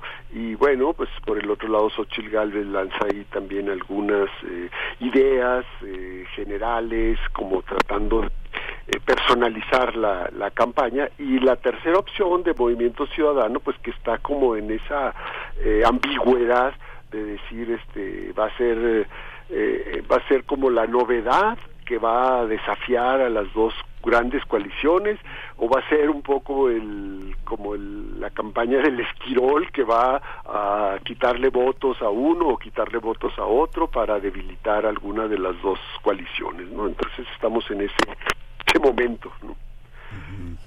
Hay una parte de doctora Carolina Gilas que eh, esta, esta narrativa de los eh, candidatos únicos va acompañada, parece paralela, con una, una campaña de, de opositores que circulan como opinólogos en, los medios. Los medios están en campaña también, hay una campaña reconocible eh, hacia, hacia preferencias eh, de candidatos o de partidos en los medios de comunicación, que usted que esté orientada también en esa, en esa parte. ¿Son medios en campaña? Antes no parecía eso, pero a veces parece eso. Pues, mire, yo creo que hay que siempre reconocer que, que los medios, un mercado plural, eh, de los medios, eh, tiende a, implicar en todas las latitudes, incluyendo la mexicana, que la mayoría eh, de los medios de comunicación, los medios de comunicación privados, eh, los medios públicos eh, se, tienen que regir por otros estándares. Pero los medios, medios privados suelen tener ciertas inclinaciones, suelen estar em, por sus líneas editoriales más cercanos a algunos perfiles frente a otros hay algunos medios que pretenden mantener mayor objetividad que otros.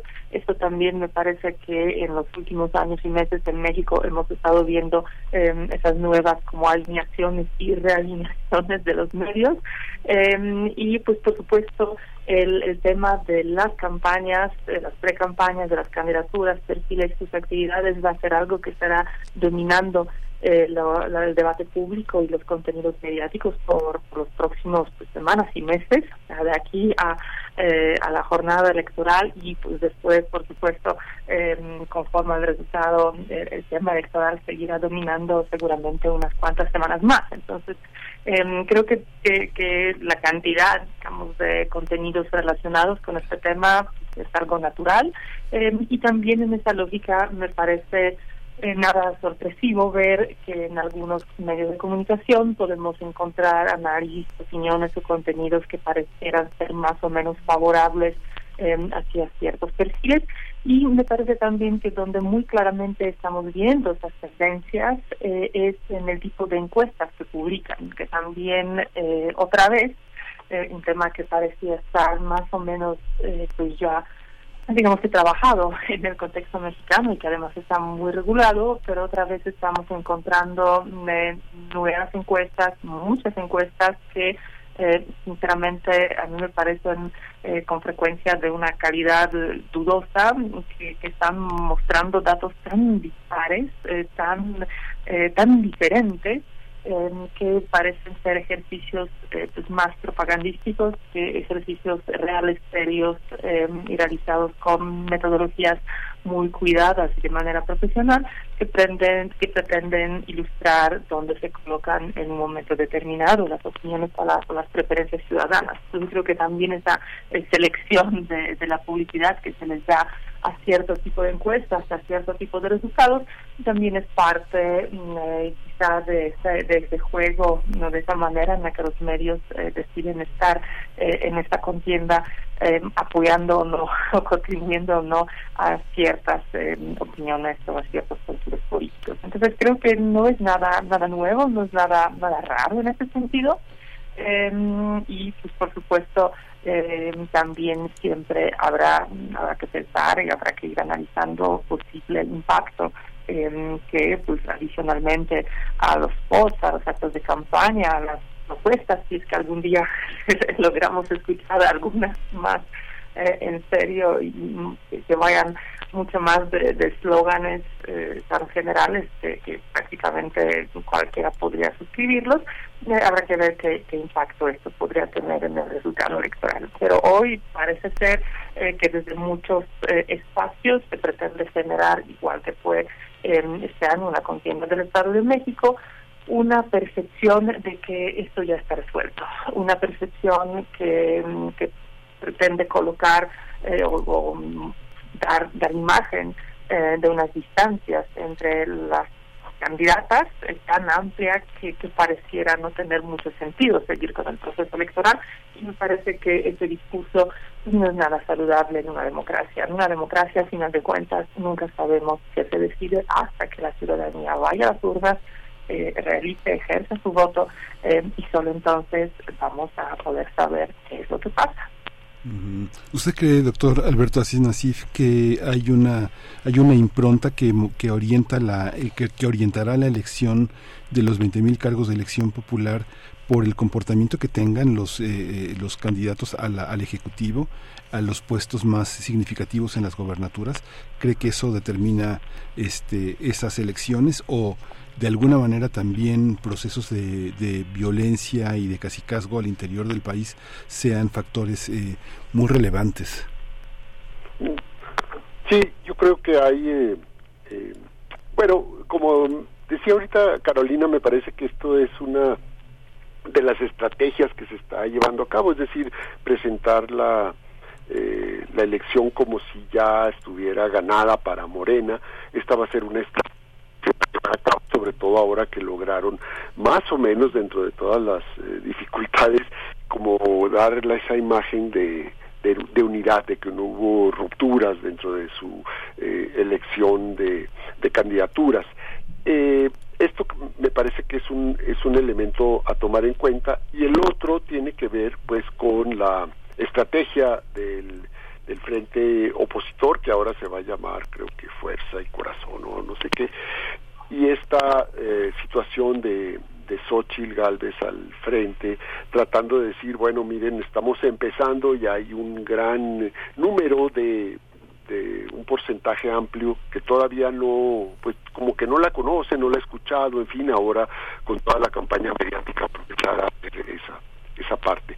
Por el otro lado, pues hay factores eh, digamos, el país continúa y en ese sentido el, el factor de la violencia pues va a seguir siendo un elemento muy muy amenazante y muy disruptivo en todo el proceso de campaña sobre todo en las elecciones locales que es ahí donde se manifiesta el crimen organizado en sus diferentes eh, eh, digamos versiones para eh, vetar candidatos para influir con candidaturas para financiar candidaturas y programas, eh, etcétera, ¿no? Entonces esta presencia del crimen organizado ya desde hace varias elecciones es un factor muy importante, un factor disruptivo. La otra cuestión es que pues como es una elección enorme, eh, gigantesca, eh, va a tener como diferentes niveles, digamos, ¿no? Diferentes objetivos y estrategias.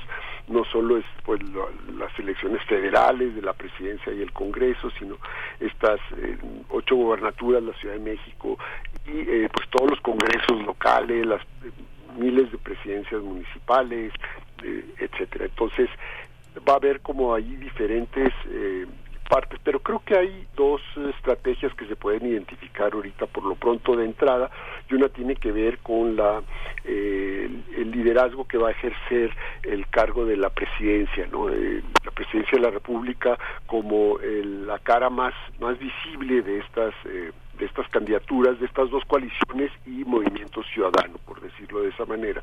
Y la otra va a tener que ver con el Congreso, es decir, eh, el objetivo, por ejemplo, de Morena, claramente dicho ya, es ganar la mayoría, una mayoría constitucional que les permita hacer un conjunto de reformas que no han podido hacer, digamos, en los últimos años. Y aquí va a estar como eh, muchas personas dicen, bueno, a lo mejor quizás presidencia está ya medio definida, pero el Congreso no. Entonces vamos a pelear porque no haya esa mayoría calificada desde el punto de vista de la oposición, eh, como la estrategia importante, digamos, para eh, establecer un contrapeso importante a, lo que ha sido ya Morena como partido dominante digamos, en las últimas, a partir de, de 2018. Y entonces creo que aquí se va a dar otra, otra pugna muy importante, porque la figura del diputado, del senador, pues no son como tan cercanas y tan importantes para la ciudadanía como son los puestos personales, o sea, la presidencia municipal, la gobernatura, sobre todo la presidencia de la República. Entonces, ¿cómo lograr que la ciudadanía se involucre en las elecciones legislativas, pues va a ser un reto para las estrategias de los de los partidos, ¿no?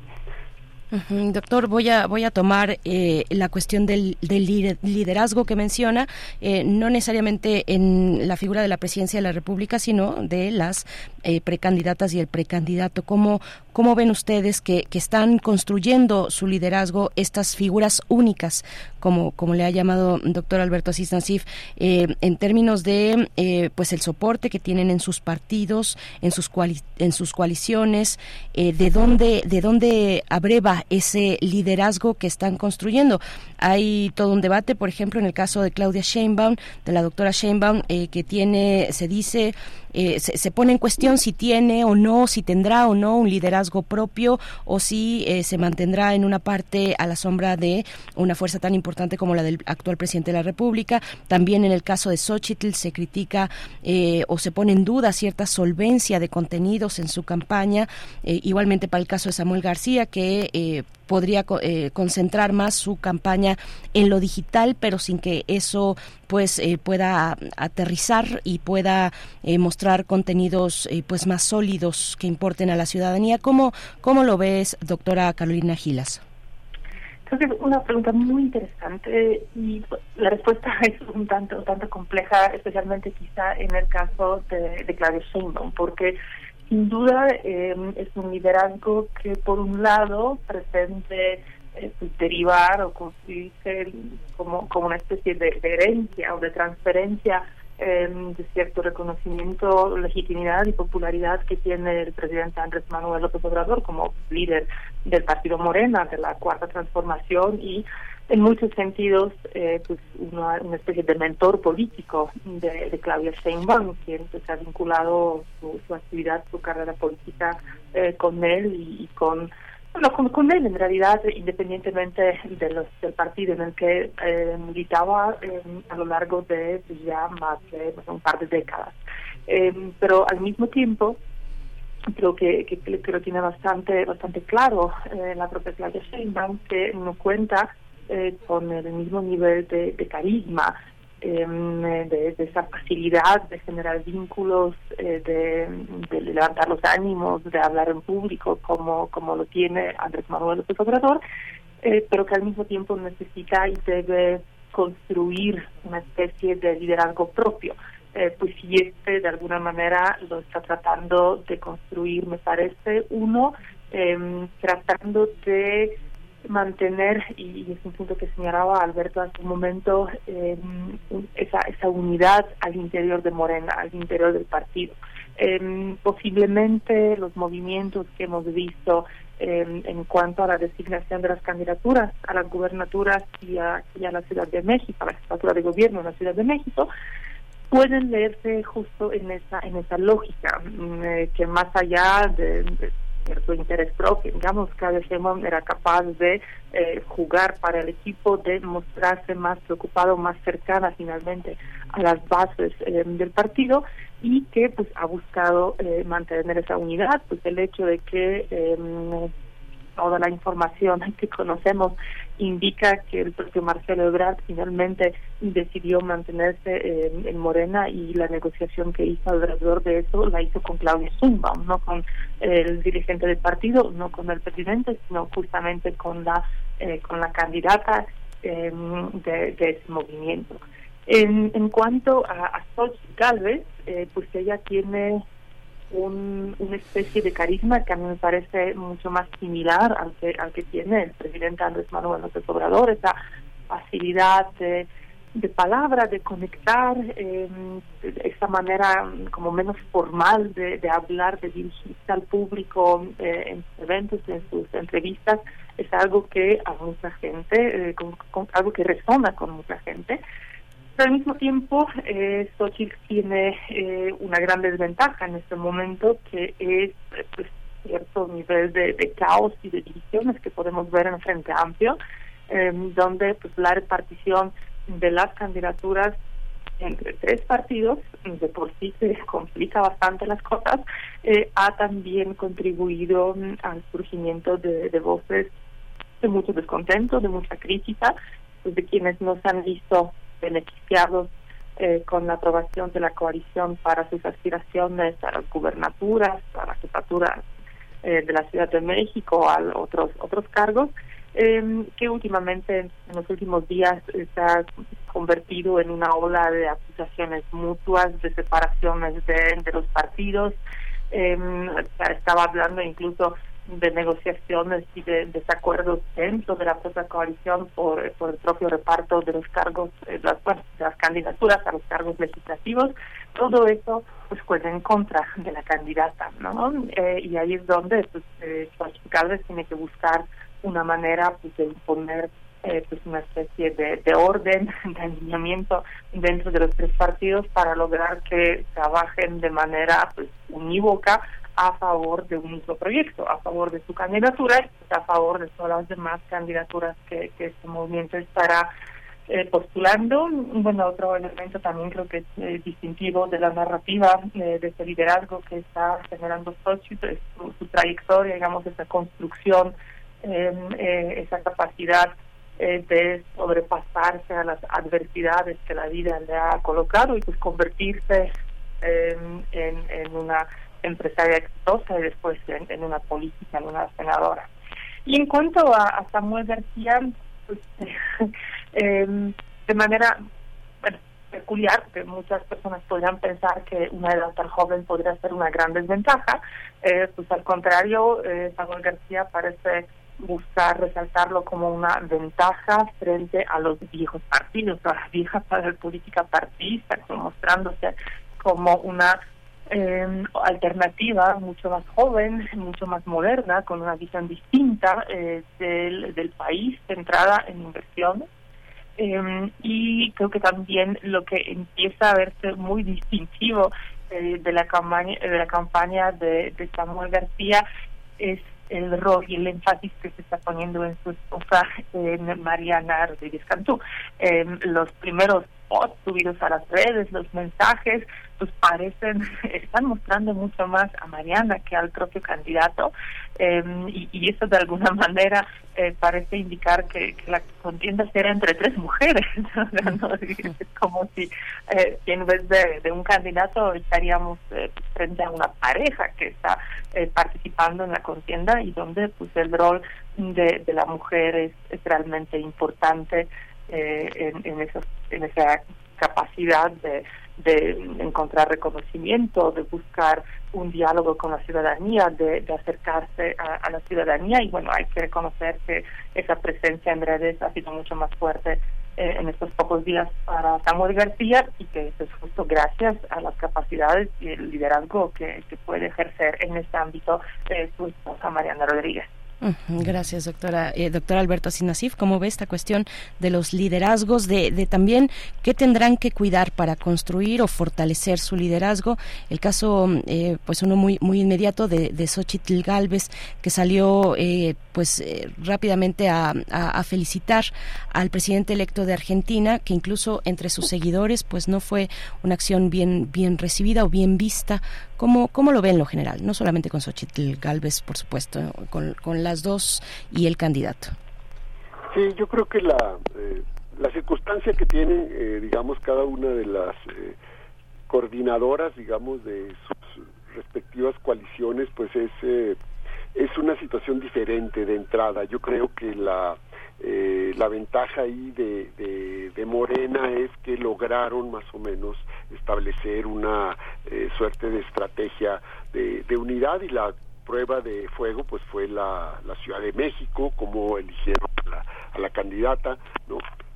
Eh, frente a una, eh, una opción que ganó eh, claramente en las encuestas y por no poco, sino casi 15 puntos, y entonces ahí la negociación política, etcétera, que logró de alguna manera, parece que cicatrizar ahí las divisiones y lograr más o menos una percepción de unidad. Eso creo que es una es una ventaja apoyada por supuesto desde eh, Palacio Nacional, la presidencia, es decir, la figura de, y el liderazgo de Andrés Manuel transmitido en ese sentido como esta simbología del bastón de mando, etcétera. Entonces la gran duda es que tanto ella eh, tiene ya el bastón de mando y va a poder este, determinar eh, equipo, estrategia, eh, personal, candidaturas, en fin, lo que vimos en su primera intervención ya, eh, digamos, registrándose como la, la, precandidata única o la candidata única, pues fue un, eh, un texto que leyó en donde yo diría de los 17 puntos, pues prácticamente 14 o si no 15 fueron de continuidad eh, completa de lo que se está haciendo ahorita y ella metió esta cosa de la, la, cuestión ambiental y la cuestión de las mujeres como vamos a decir como una aportación eh, propia entonces sí hay una enorme enorme eh, continuidad por lo menos en la narrativa en el discurso pegándose a lo que ha sido este movimiento con toda esta narrativa de la transformación, la cuarta transformación, todo eso eh, va a seguir en, los mismos elementos. Al mismo tiempo, tratando de, junto a la continuidad, pues mantener un pragmatismo de quiénes pueden ser los que van a, a competir, los, los perfiles más competitivos en la, en la carrera rumbo a las eh, elecciones del, del 24, ¿no? Y aquí la, también la Ciudad de México fue muy importante, como el decir, bueno, nos la jugamos con nuestra candidata que era, digamos, eh, lo que querían las bases más eh, activas, digamos, del morenismo, que era por Clara Brugada, ¿no? y no lo que decía en general la población con estas encuestas de que querían a Harfush. Entonces, eh, finalmente toman una decisión eh, ahí eh, castigan el pragmatismo y se van más bien por la, la cuestión más eh, ideológica y política de, del morenismo. Estos somos nosotros, esta es la, la que nos va a representar. Eso creo que fue un momento muy, muy, muy importante. En el otro lado, digamos, Ochil Galvez está, digamos, en una pista de o en un circo de tres pistas para ponerlo en esos en esos términos ahí negociando no con los partidos unos partidos que tienen como sobre todo el priismo pues que tienen muy mala imagen y muy mala percepción en la ciudadanía un voto negativo con el que ella tiene que, que estar permanentemente negociando, al mismo tiempo en una tensión como para presentarse ella como una candidata ciudadana, como, medio independiente o con autonomía de estas eh, direcciones partidistas muy desprestigiadas, ¿no? Del PRI, del PAN, del PRD, ¿no? Y eh, bueno, pues se ve que que ahí van eh, en esta construyendo esta esta esta candidatura con errores graves de la no de, de la de la candidata no como este que tuvo con con la elección de Argentina y felicitar a Milei, en fin, o sea, como que ella se presenta eh, como una eh, mujer más eh, de centro, con eh, agenda progresista y luego va y felicita a un candidato de ultraderecha. Entonces, ubicándose ahí eh, sin ninguna necesidad, se mete en un problema terrible que le, costó, digamos, le reclaman. Mucha gente que pensaba que podía haber como una opción ahí progresista, a pesar de todo, eh, de todos los acompañantes negativos que tiene, pues yo creo que ahí se desencantaron y dijeron, pues si Xochitl está felicitando a mi ley, quiere decir que está muy cómoda con la ultraderecha. Ese fue un error garrafal, digamos, como para este, este, este proceso. Y finalmente, pues Samuel García creo que va a ser una campaña de aire, una campaña muy mediática. Saben muy bien ya les resultó cuando eh, ganaron la gobernatura en Nuevo León este mecanismo de las redes, ¿no? Y la también lo que decía Carolina yo lo enfatizaría, es decir, esta eh, la pareja, ¿no? Su su esposa que es eh, una eh, digamos una presencia muy importante en, las redes y ahí ahí es donde se va a, como a encontrar sus nichos de, mercado con estos grupos jóvenes digamos de, votantes clase medieros eh, que están en las redes y que están como en ese en ese tipo de lenguaje tratando de pues de llevar a cabo digamos una una tercera opción pequeña frente a las dos grandes eh, coaliciones, ¿no? Y entonces eh, lo que no está muy claro es a dónde le va a arañar y quitar eh, votación posible, ¿no? Me parece que le puede quitar sobre todo al Partido Verde que está en la coalición de, de, Morena,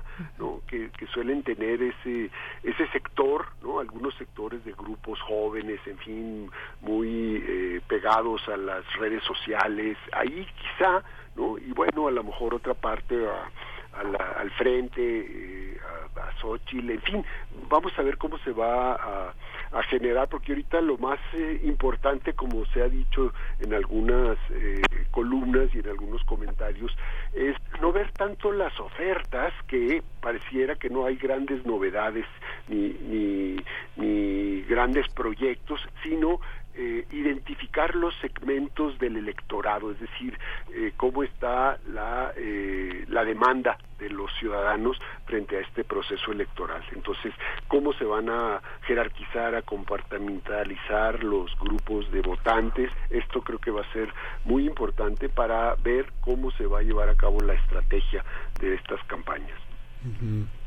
Hay un elemento, doctora Carolina Aguilas, también también es que, me parece interesante es eh, el presidente el presidente eh, de la República no no se comporta como con esa cuestión enigmática que tenían los presidentes anteriores desde López Portillo hasta este hasta hasta Peña Nieto que era la idea de el dedazo de ellos elegir a su sucesor o en la campaña o en auténticamente en el puesto como fue en el siglo XX esta esta esta estrategia del presidente eh, de pronto pareciera que es el de un gobernante que escucha las preferencias de la, de, de, la gente, siempre enmarcadas en una serie de líderes de, que, él, que él mismo construye y a los que les da oportunidad de, de, de competir de una manera de una manera extraña porque eh, está incluido Ebrard, están incluidos Alejandro Encinas, hay todo un repertorio de hombres que podrían gobernar el destino de la continuidad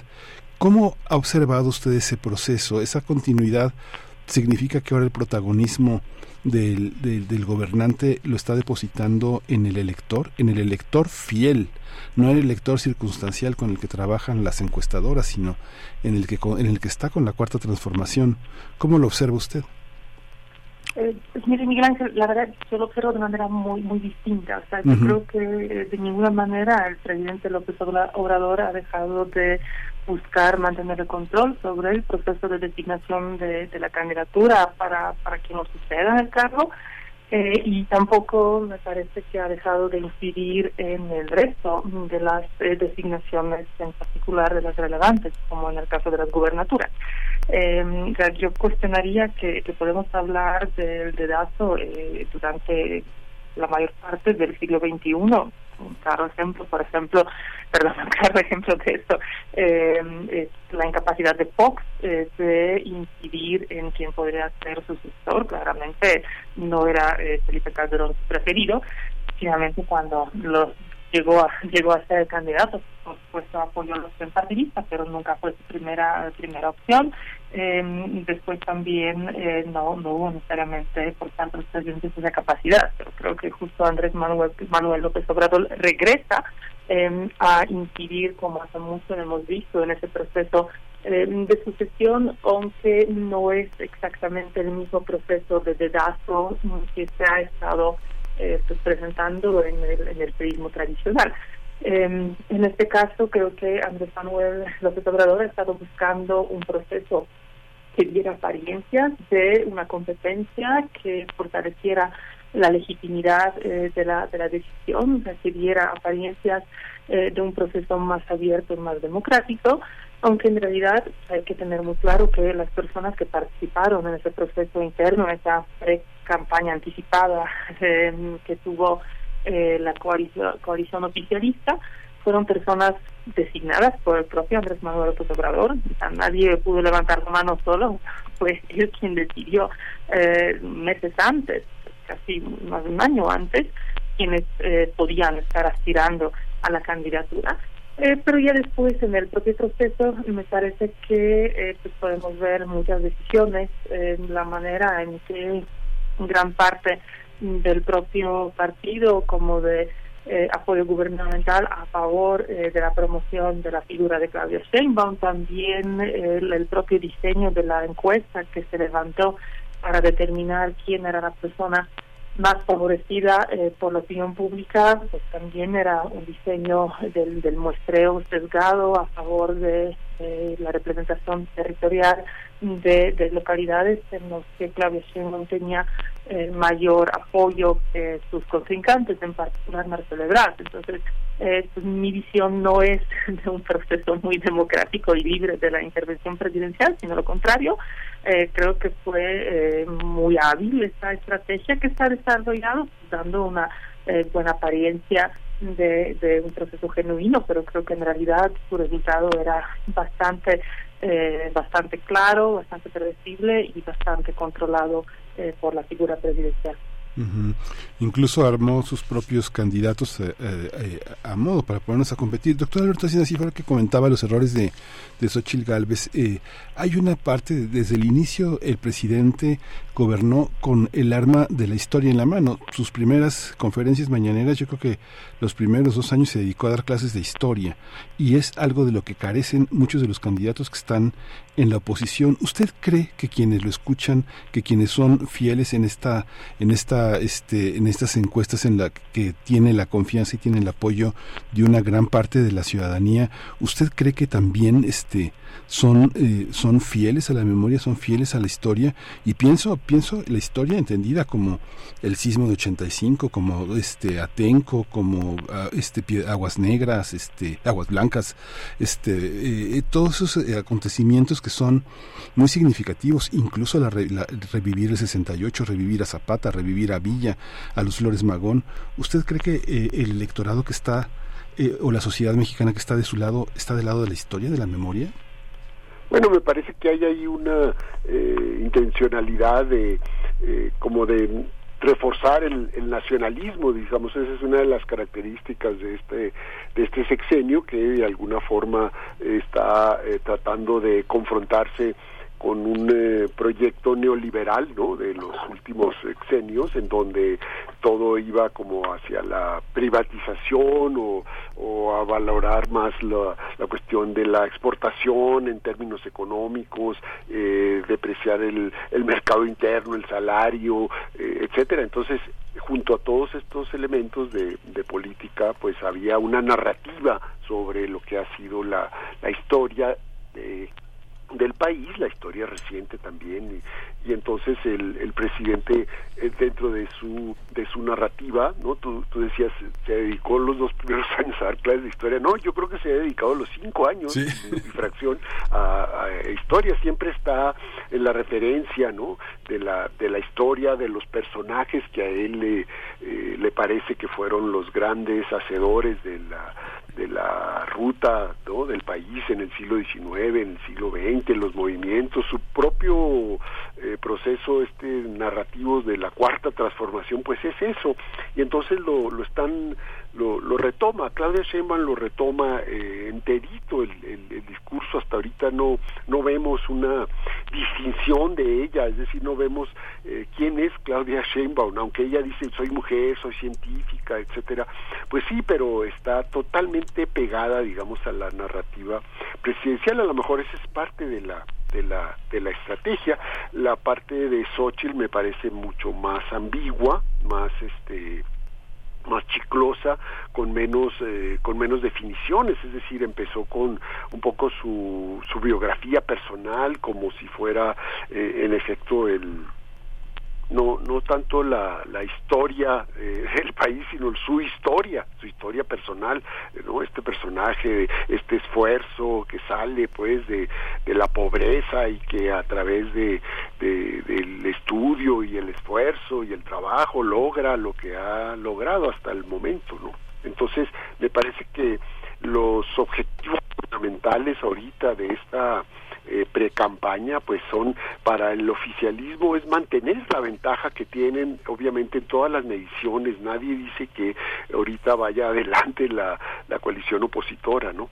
Entonces mantenerse porque creo que ya andan como en sus niveles más altos, de techo, digamos, ya no van a poder crecer mucho más por como está conformado el electorado en México.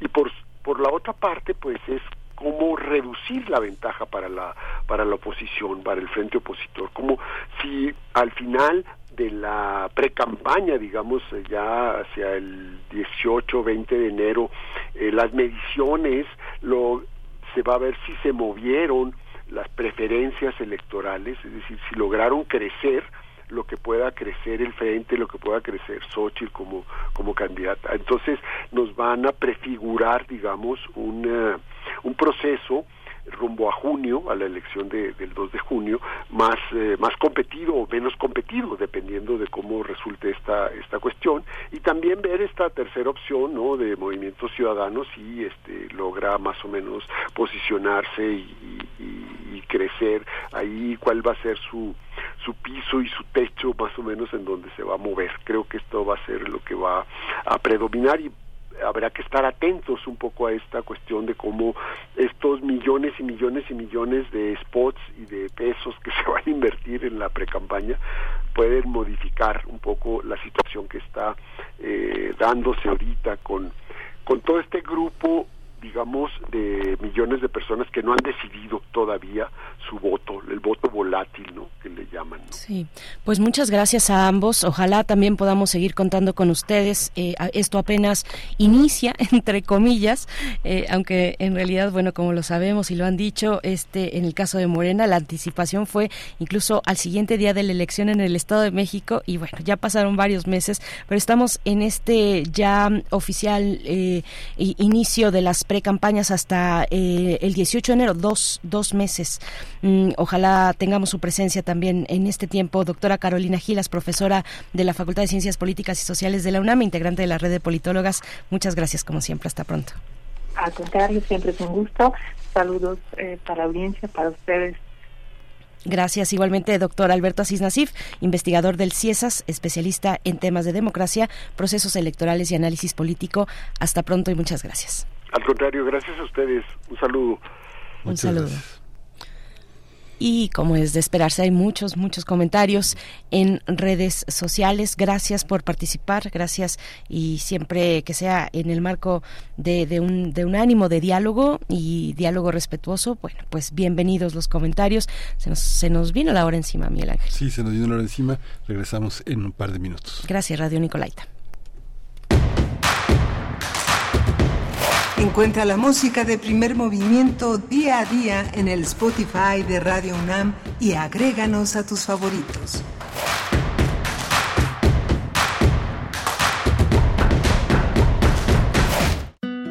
Ida Vitale, poeta uruguaya. 2023. 100 años de su nacimiento. Misterios.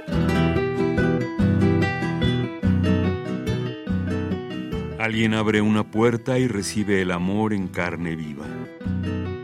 Alguien dormido a ciegas, a sordas, a sabiendas, encuentra entre sus sueños centellante un signo rastreado en vano en la vigilia. Entre desconocidas calles iba, bajo cielos de luz inesperada. Miró, vio el mar, tuvo a quien mostrarlo. Esperábamos algo y bajó la alegría como una escala prevenida. Ida Vitale, 96.1 FM. Radio UNAM. Experiencia sonora.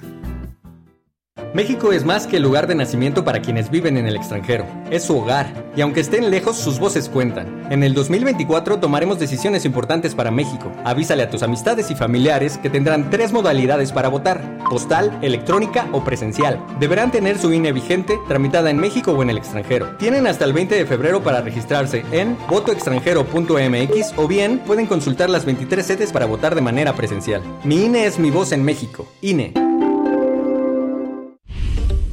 Delitos electorales son aquellas acciones que buscan alterar los resultados en las elecciones. Nuestra misión como Fiscalía especializada en materia de delitos electorales es investigar y perseguir los delitos electorales federales. Denúncialos a la FICEL a través de FICETEL al 800-833-7233 y ficenet.fgr.org.mx. Fiscalía General de la República. ¿Por qué escuchar a la sección de violines?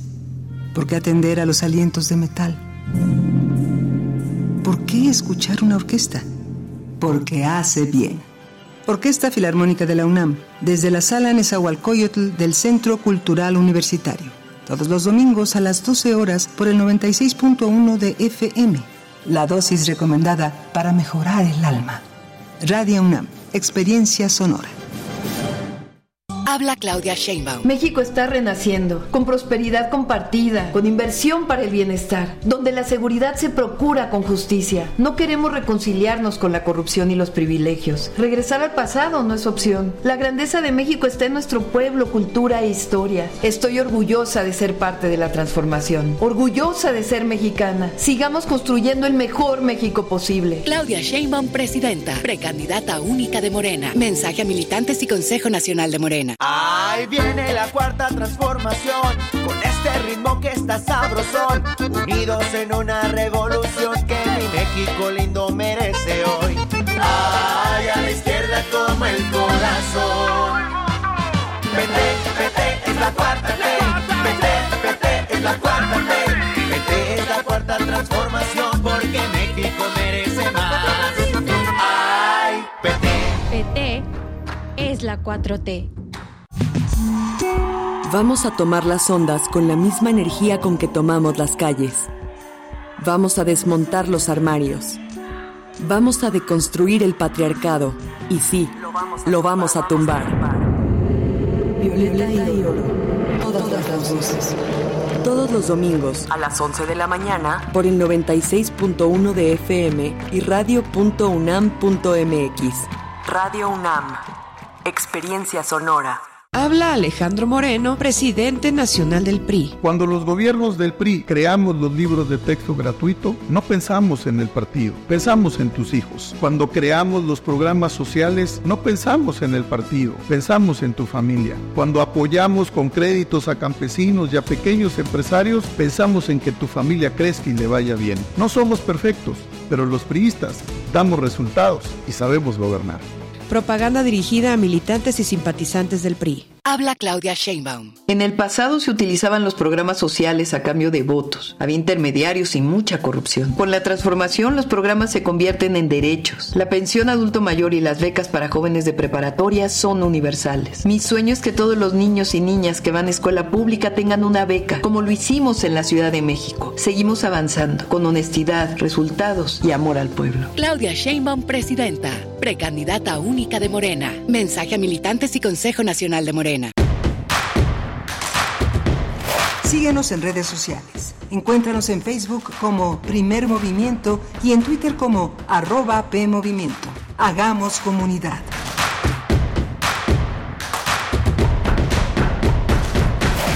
Hola, buenos días. Ya son las 9 de la mañana con 5 minutos. En este miércoles 22 de noviembre estamos en la Ciudad de México en primer movimiento en Radio UNAM.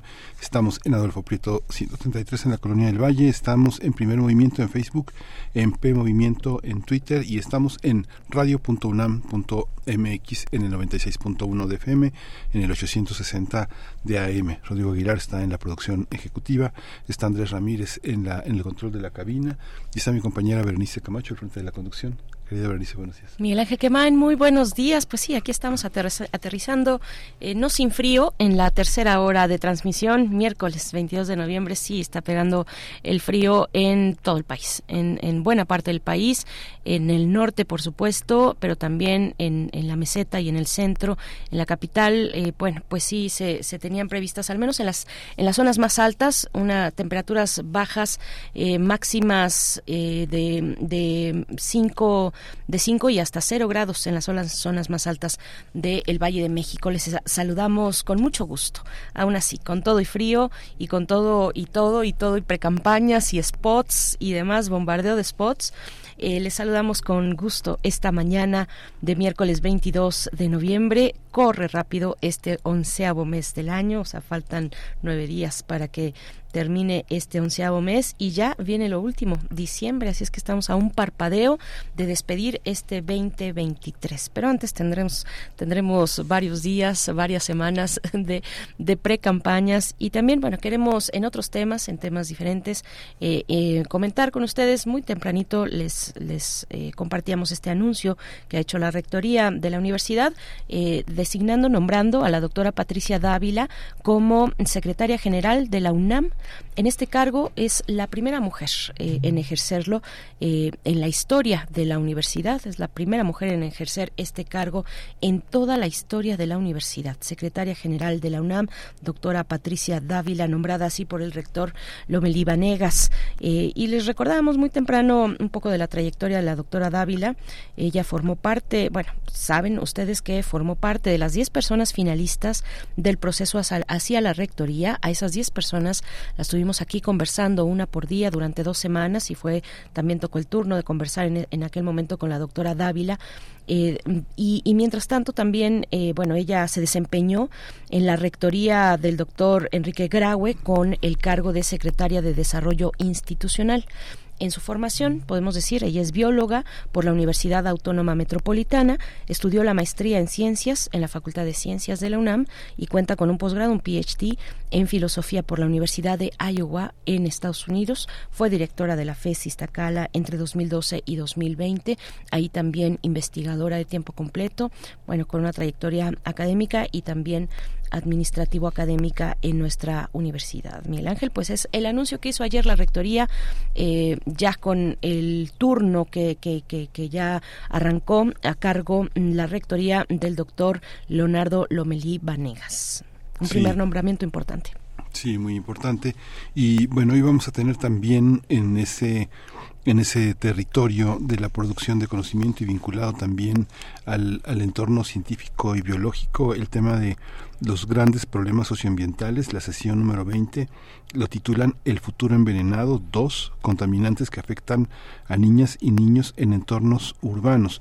Es parte del COUS UNAM y vamos a conversar con la doctora Jacqueline Calderón, investigadora del Observatorio Nacional de Cancerígenos Ambientales, especialista en investigación biomédica básica, una opción que toma toxicología ambiental como una de las especialidades de la Universidad Autónoma en San Luis Potosí y del Boston College, y la doctora Rocío Castillo, ella es investigadora en ciencias médicas del Instituto Nacional de Pediatría.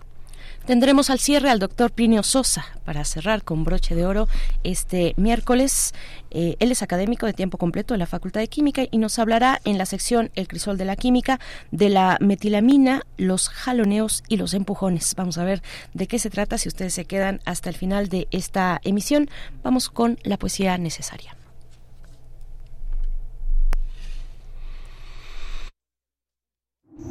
Primer movimiento Hacemos comunidad con tus postales sonoras. Envíalas a primermovimientounam.gmail.com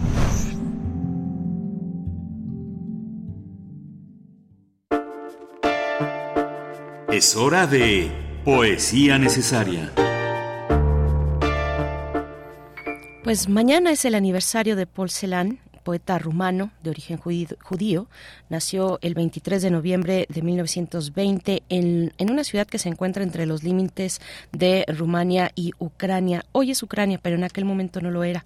Eh, y bueno, elegí, elegí un poema de Celan, este poema, porque creo que bien podría ser testimonio o ser entendido, testimonio de lo que hoy vemos en Medio Oriente también, de cualquier guerra, de cualquier guerra, de cualquier catástrofe bélica. Bueno, Celan es uno de los escritores más relevantes de la posguerra. Eh, él decidió poner fin a su vida lanzándose al río Sena desde un puente en el año de 1970. Este poema se titula había tierra entre ellos. La música es del trío Gabriels, la canción Love and Hate in a Different Time es lo que vamos a escuchar, pero vamos primero con la poesía de Paul Celan en su aniversario el día de mañana, un poquito adelantado, había tierra entre ellos. Había tierra entre ellos y cavaban, cavaban y cavaban y pasaba así el día y pasaba la noche. No alababan a Dios que, según les dijeron, quería todo esto que, según les dijeron, sabía todo esto. Cavaban y nada más oían, y no se hicieron sabios, ni inventaron un canto, ni imaginaron un lenguaje nuevo. Cavaban. Vino una calma y vino una tormenta, y todos los océanos vinieron. Yo cavo y tú cavas, e igual cava el gusano, y aquel remoto canto dice, cavan. Oh uno, oh nadie, oh ninguno, oh tú ¿A dónde iba si hacía nada iba? Oh, tú cavas y yo cavo, yo me cavo hacia ti, y en el dedo se nos despierta el anillo.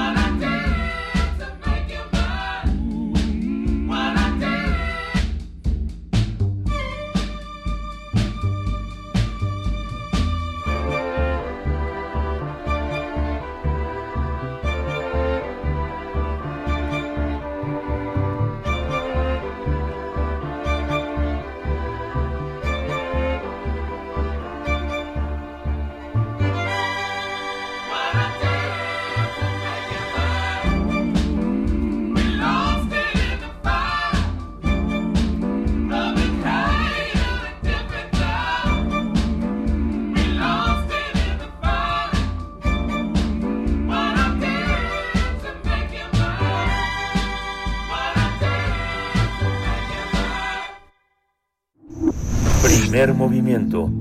Hacemos comunidad con tus postales sonoras. Envíalas a primermovimientounam.gmail.com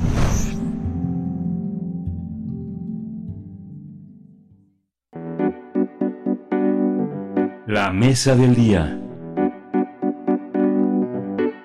La Coordinación Universitaria para la Sustentabilidad fue creada en 2018 por un acuerdo del rector. Su misión es que nuestra casa de estudios sea una institución sustentable en todas sus actividades sustantivas, procesos y espacios. La COUS busca promover colaboraciones, iniciativas y proyectos nacionales e internacionales que contribuyan a la sustentabilidad dentro y fuera de los recintos universitarios. Como parte de sus actividades presentan el seminario Los grandes problemas socioambientales, la sesión 20 que va a estar enfocada en el futuro envenenado, dos que afectan a niñas y niños en entornos urbanos. Las y los especialistas que participarán en este seminario, que se celebrará el día de mañana jueves 23 de noviembre a las 10 horas, hablarán sobre la constante explotación de los habitantes a decenas de agrotóxicos, eh, exposición de los habitantes a decenas de agrotóxicos que les pueden provocar enfermedades crónicas, malformaciones o incluso la muerte. Esto se debe a que los contaminantes son muy diversos y cada vez causan más problemas de salud infantil, incluso antes de nacer. Pues tendremos una charla sobre eh, estas cuestiones, los contaminantes y sus efectos en la niñez en entornos urbanos. Nos acompañan este día dos invitadas. Presento a la doctora Jacqueline Calderón, investigadora del Observatorio Nacional de Cancerígenos Ambientales. Es especialista en investigación biomédica básica con la opción de toxicología ambiental en la Universidad Autónoma de San Luis Potosí y del Boston College. Doctora Jacqueline Calderón, bienvenida, gracias y muy buenos días. Hola, buenos días. Muchas gracias, doctora. Pues, muchas gracias por, por este espacio. Muchas gracias a usted. También está con nosotros la doctora Rocío Castillo, y es investigadora en ciencias médicas del Instituto Nacional de Pediatría. Bienvenida, Rocío Castillo. Buenos días. Muy buenos días. Gracias a las dos eh, por estar esta mañana en el momento previo, un día eh, previo a que tenga lugar esta sesión número 20.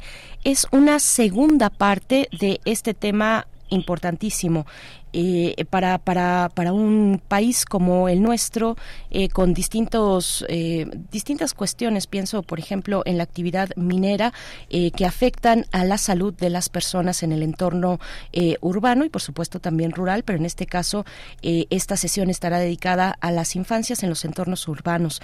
¿Qué, qué, ¿Sobre qué líneas temáticas correrá esta, esta sesión, esta segunda parte del tema, doctora Jacqueline Calderón? Eh, bueno, yo estaré eh, colaborando en una presentación sobre un observatorio de cancerígenos ambientales que hemos creado a partir de esta necesidad de, por un lado, integrar información que existe, que se, se reporta, ya sea por fuentes, eh, por ejemplo, por la Secretaría de, por la Semarnat, a través del registro de emisiones de transferencias de contaminantes, sobre todo en zonas industriales, eh, los contaminantes que también se reportan a, través de la Comisión Nacional del Agua, a través de, la medición de algunos agentes cancerígenos que, que existen en los um, en los acuíferos en México. Y bueno, el, la idea es eh, dar a conocer este trabajo multiinstitucional, donde hemos integrado expertos en el área de ciencia de datos, de inteligencia artificial, eh, vincularlos con la parte de la toxicología, la epidemiología ambiental y finalmente poder eh, generar a través de esta integración de información tanto de fuentes gubernamentales como de evidencia científica eh, donde se ha documentado que hay tanto exposición a agentes cancerígenos en el ambiente por diferentes medios, aire, agua, suelo, y también la evidencia que está documentada de la exposición en la población infantil, ¿no? algunos agentes cancerígenos ya hay zonas urbanas muy bien identificadas donde convergen estos estas fuentes emisoras de, estas sustancias. Y eh, bueno por un lado es eh, esta, este desarrollo eh, tecnológico que nos va, que nos permite identificar aquellas aquellas zonas urbanas donde hay donde convergen emisiones de, de diferentes fuentes no tanto de origen industrial como de origen ambiental y eh, bueno, pues un poco también eh, la aplicación, ¿no? ¿Cuáles cuáles son las aplicaciones de, de un observatorio de esta naturaleza, tanto desde el punto de vista de la salud pública como desde el punto de vista de la aplicación en el área de, individual, en el área clínica. Gracias, doctora Calderón. Doctora Rocío Castillo, por su parte, ¿qué, qué ejes temáticos serán presentados eh, el día de mañana? Sí, muchas gracias y agradezco la amable invitación. Eh, pues por la parte de nosotros, el Instituto Nacional de Pediatría, estamos muy interesados en el enfoque de la contaminación del aire, en este caso urbano, pues esta ciudad de México, que eh, va dirigida a diferentes áreas en el área médica pediátrica, con los efectos adversos como son peso, peso bajo al nacimiento, retraso en el desarrollo, alteraciones en la capacidad pulmonar a través de los años que el niño vive en ambientes eh, con altos grados de contaminación del aire y incremento de la morbimortalidad, sobre todo en pacientes adultos que ya tienen alguna lesión pulmonar, enfermedad pulmonar crónica, y en niños, pues como se ha escuchado mucho en relación a asma infantil. Entonces, nuestro papel es pues no solo la enfermedad, sino con estos esfuerzos de la red eh, ir hacia la zona de prevención debido a que si tenemos elementos de establecer eh, los niveles, que ahora ya contamos con varias plataformas, más las colaboraciones, podremos en conjunto pues hacer un esfuerzo interdisciplinario y con este maravilloso apoyo de la UNAM que nos unifica porque este esfuerzo requiere de diferentes niveles, como bien comenta la doctora de la salud pública, pero también, eh, pues como no hay otra, de la academia, la política, la economía, etcétera. Entonces, pues va a ser muy amplio, pero el objetivo es que sea de divulgación, eh, que pueda llegar a diferentes eh, personas, desde la sociedad civil, académicos, incluso a los niños ya que todos somos uno y debemos estar en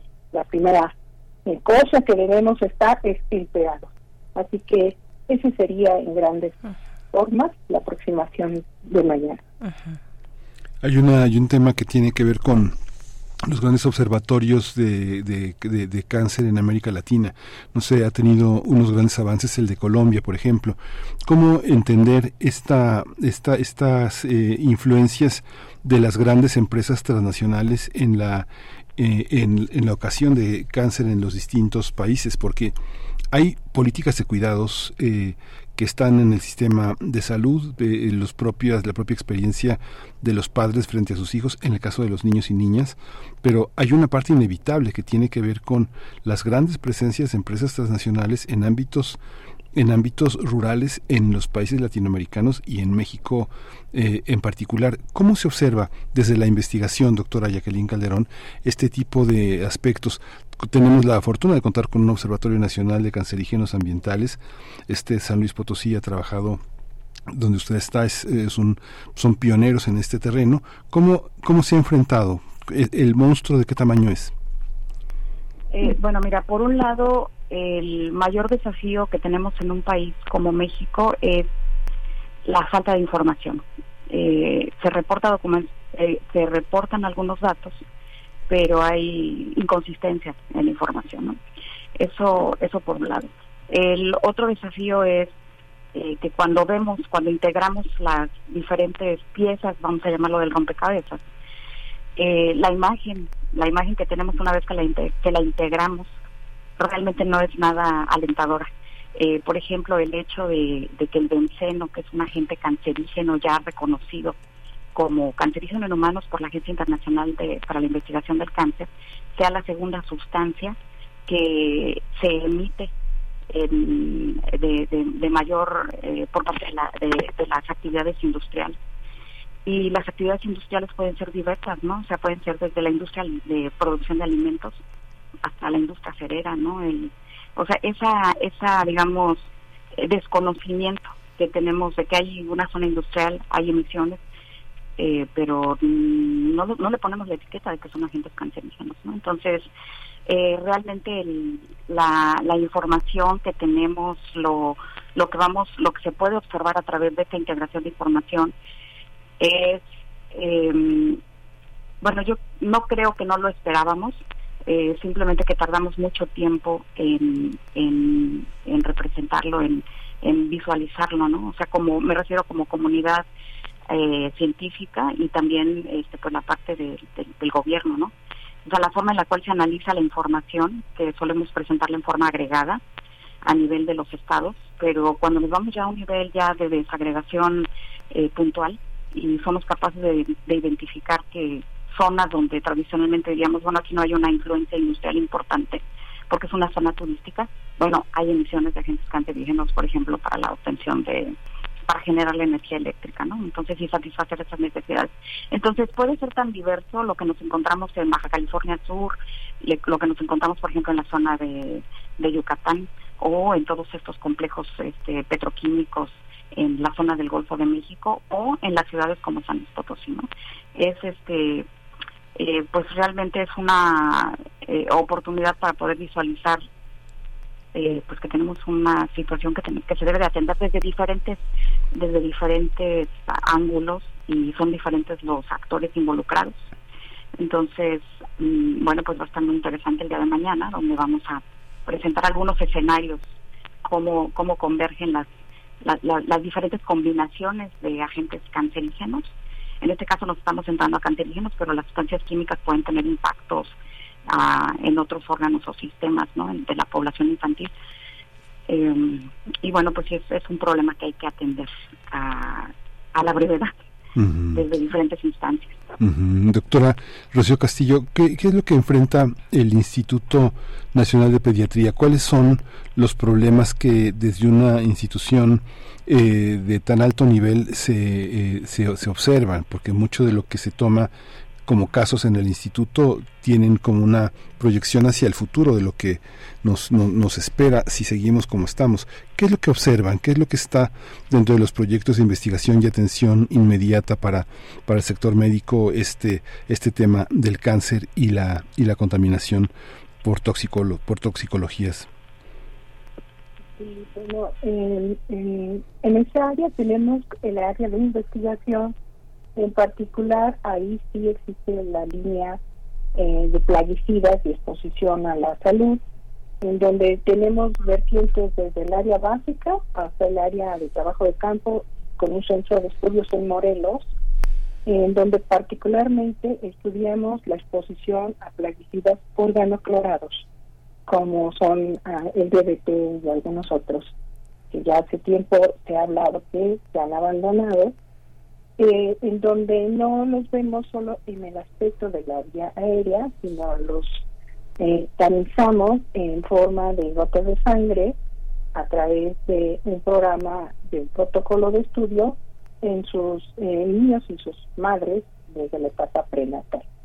Eh, hay resultados muy interesantes que no van respecto a al aspecto aéreo, pero sí que tienen que ver directamente con algunos eh, estudios que ya se han relacionado a que son poderosos eh, cancerígenos, no todos, pero algunos de ellos, y esa es la importancia de también monitorear, conocer eh, a través de todos estos recursos que puedan ser accesibles en nuestro país cuál es la situación. Que como bien les comenta la doctora Jacqueline, creo que por ahí empezamos eh, a ver el diagnóstico debido a que hay información disgregada. Por el otro lado, en la parte de, del área urbana, pues el principal problema es respiratorio relacionado con el asma, que ocupa un lugar muy importante en las, en las patologías institucionales.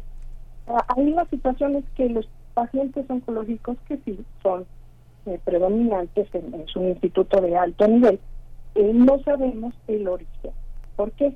Porque cuando el paciente llega ya tiene un tiempo de evolución en donde eh, muchas veces solo tenemos los antecedentes de dónde es, los antecedentes familiares en donde trabajan los padres, no más, porque no tenemos un registro nacional eh, de exposición a sustancias tóxicas, así que no podemos estar como en ese aspecto eh, relacionando si viene a una región donde pueda haber estas sustancias lo cual también pues, sería una interesante propuesta. ya que somos varios grupos y todos estamos interesados en el mismo tema. Lo que sí es que tenemos un gran interés en que no solo es el eje de la salud eh, como tratamiento, sino como prevención y que esto está enfocado en el niño desde la etapa prenatal, a lo que tenemos un programa que está siendo impulsado de salud ambiental infantil con unas unidades que es nuestro primer centro en Teotihuacán, en donde puede haber esta visión global.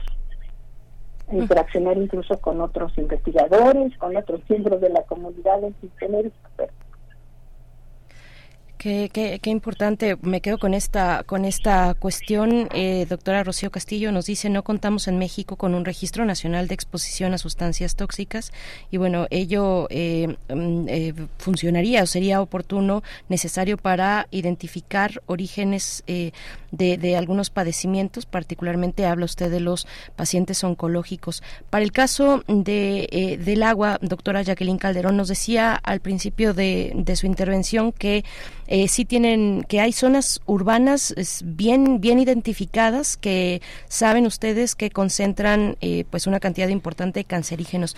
Cuáles son si tuviéramos que hacer eh, pues un mapeo digamos muy muy breve las zonas principales que ustedes han identificado sobre las cuales trabajan en este en este esfuerzo eh, multiinstitucional eh, eh, en, en, el mapa mexicano, dónde se encuentran estas zonas eh, de mayor concentración de cancerígenos y cuáles son las fuentes principales de, de su emisión, doctora Jacqueline.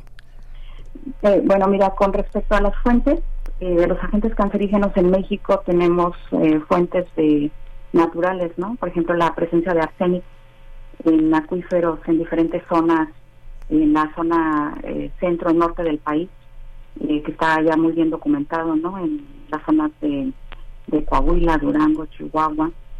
Eh, eso es por un lado, ¿no? La, y hay otros, otras, otras zonas urbanas dentro de estos estados. El, esas son las, las fuentes, digamos, de origen natural, ¿no? Eh, pero, por ejemplo, en la parte de las emisiones eh, industriales, también hay, digamos, la principal, hay emisiones que van hacia el aire, ¿no? De sustancias cancerígenas y otras eh, van eh, se depositan en, van al a, digamos al son eliminadas a través del, agua no y después ahí hay todo un, proceso de del tratamiento de estas de estas aguas residuales o aguas de origen industrial. Entonces eh, puntualizar eh, de una forma específica las que las que vienen de fuentes industriales es eh, digamos muy aventurado porque los impactos pueden llegar a zonas tan distantes y zonas lejanas de donde ocurre esta el origen no la, las fuentes la emisión. Entonces el, lo que vamos a, a hablar mañana es que vamos a justo a poder tener un panorama nacional de algunos acuíferos que ya están documentados donde hay este, este tipo de sustancias, eh, no nada más cancerígenas, sino otro tipo de sustancias, de sustancias químicas. Entonces, es algo muy importante ¿no? que debemos de tomar en cuenta cuando hablamos de contaminación, que no hay barreras. Eh, por ejemplo, la emisión se puede estar, la fuente emisora puede estar en, el, en un estado, eh, pero realmente la, no hay una barrera geográfica que limite la, la, transferencia del contaminante ¿no? a otros medios, eh, ya sea el suelo o el agua o incluso hasta los alimentos cuando se utilizan estas eh, aguas residuales para, para cultivo. ¿no? Entonces, em, digamos que cada eh, fuente tiene un su propio registro no de hacia dónde hacia dónde se van este tipo de sustancias y a su vez empiezan a agregar nuevas fuentes, ¿no? Estos son los riesgos de tipo agregado y acumulado, lo cual, eh, por lo cual nosotros el enfoque que tenemos de trabajo es a partir de escenarios, escenarios a nivel comunitario eh, que están que son independientes de esta división política o la división eh, que establecemos, no ya sea de municipio o de área estadística básica o por estado o incluso por país, ¿no? O sea, los problemas que podemos tener a nivel de la frontera también, eh, misiones que viajan eh, sin límites geográficos, eso es algo muy importante que debemos de, visualizar desde esa perspectiva. claro, eh, doctora Rocío Castillo, bueno, vamos todavía con, con tiempo. Eh, le, pregunto a ustedes, ¿hay algo, hay algo tal que tengan identificado, identificado ustedes, algo tal como la historia pues reciente de la calidad del aire en el Valle de México que tenga, que haga un cruce con el incremento de padecimientos respiratorios? Hay una han tenido oportunidad de construir, de ver, de, dar seguimiento a una línea histórica de cómo se han incrementado o eh, disminuido padecimientos respiratorios en el cruce con contaminantes de, en, el aire eh, para el caso del Valle del, de, la, del, de México, para el Valle Central? Ah, bueno, pues em, Recientemente estamos eh, viendo una colaboración con el Centro de la Atmósfera porque efectivamente es un nosotros somos un centro de atención médica pediátrica. Eh, sabemos y hemos visto la correlación entre los altos niveles de partículas PM2.5 y eh, el ingreso de pacientes con crisis asmáticas de diferente grado, agudo, eh, y que cuando esto eh, se da bajo ciertas condiciones climáticas, pues favorece que sucedan estas situaciones. Sin embargo, aún no tenemos un seguimiento pues, bastante nuevo, solo las observaciones de incidencia de estos padecimientos, su ingreso y su comportamiento. Por otro lado, también, eso sí, tenemos una investigadora, la doctora Lilian Calderón, que desde el 2006 estuvo haciendo estudios sobre eh, las concentraciones de contaminantes en la ciudad con grupos control en, el estado de Querétaro, donde no había contaminación, y en modelos inicialmente fue un modelo de perro, después ya lo hizo eh, viendo qué pasaba en las personas. Eh, el asunto es que estos contaminantes sí generan una inflamación crónica que puede condicionar problemas que evolucionan a otro nivel. Eh, ella tiene varias publicaciones, incluso cáncer de nariz y otros problemas, entre ellos inflamatorios como el asma. Así que sí es una situación que hay que considerar, el continuar los estudios, el hacer estas asociaciones directas eh, con la enfermedad, con estos eh, picos de, alta concentración de contaminantes y los efectos que se puede observar en los servicios de salud.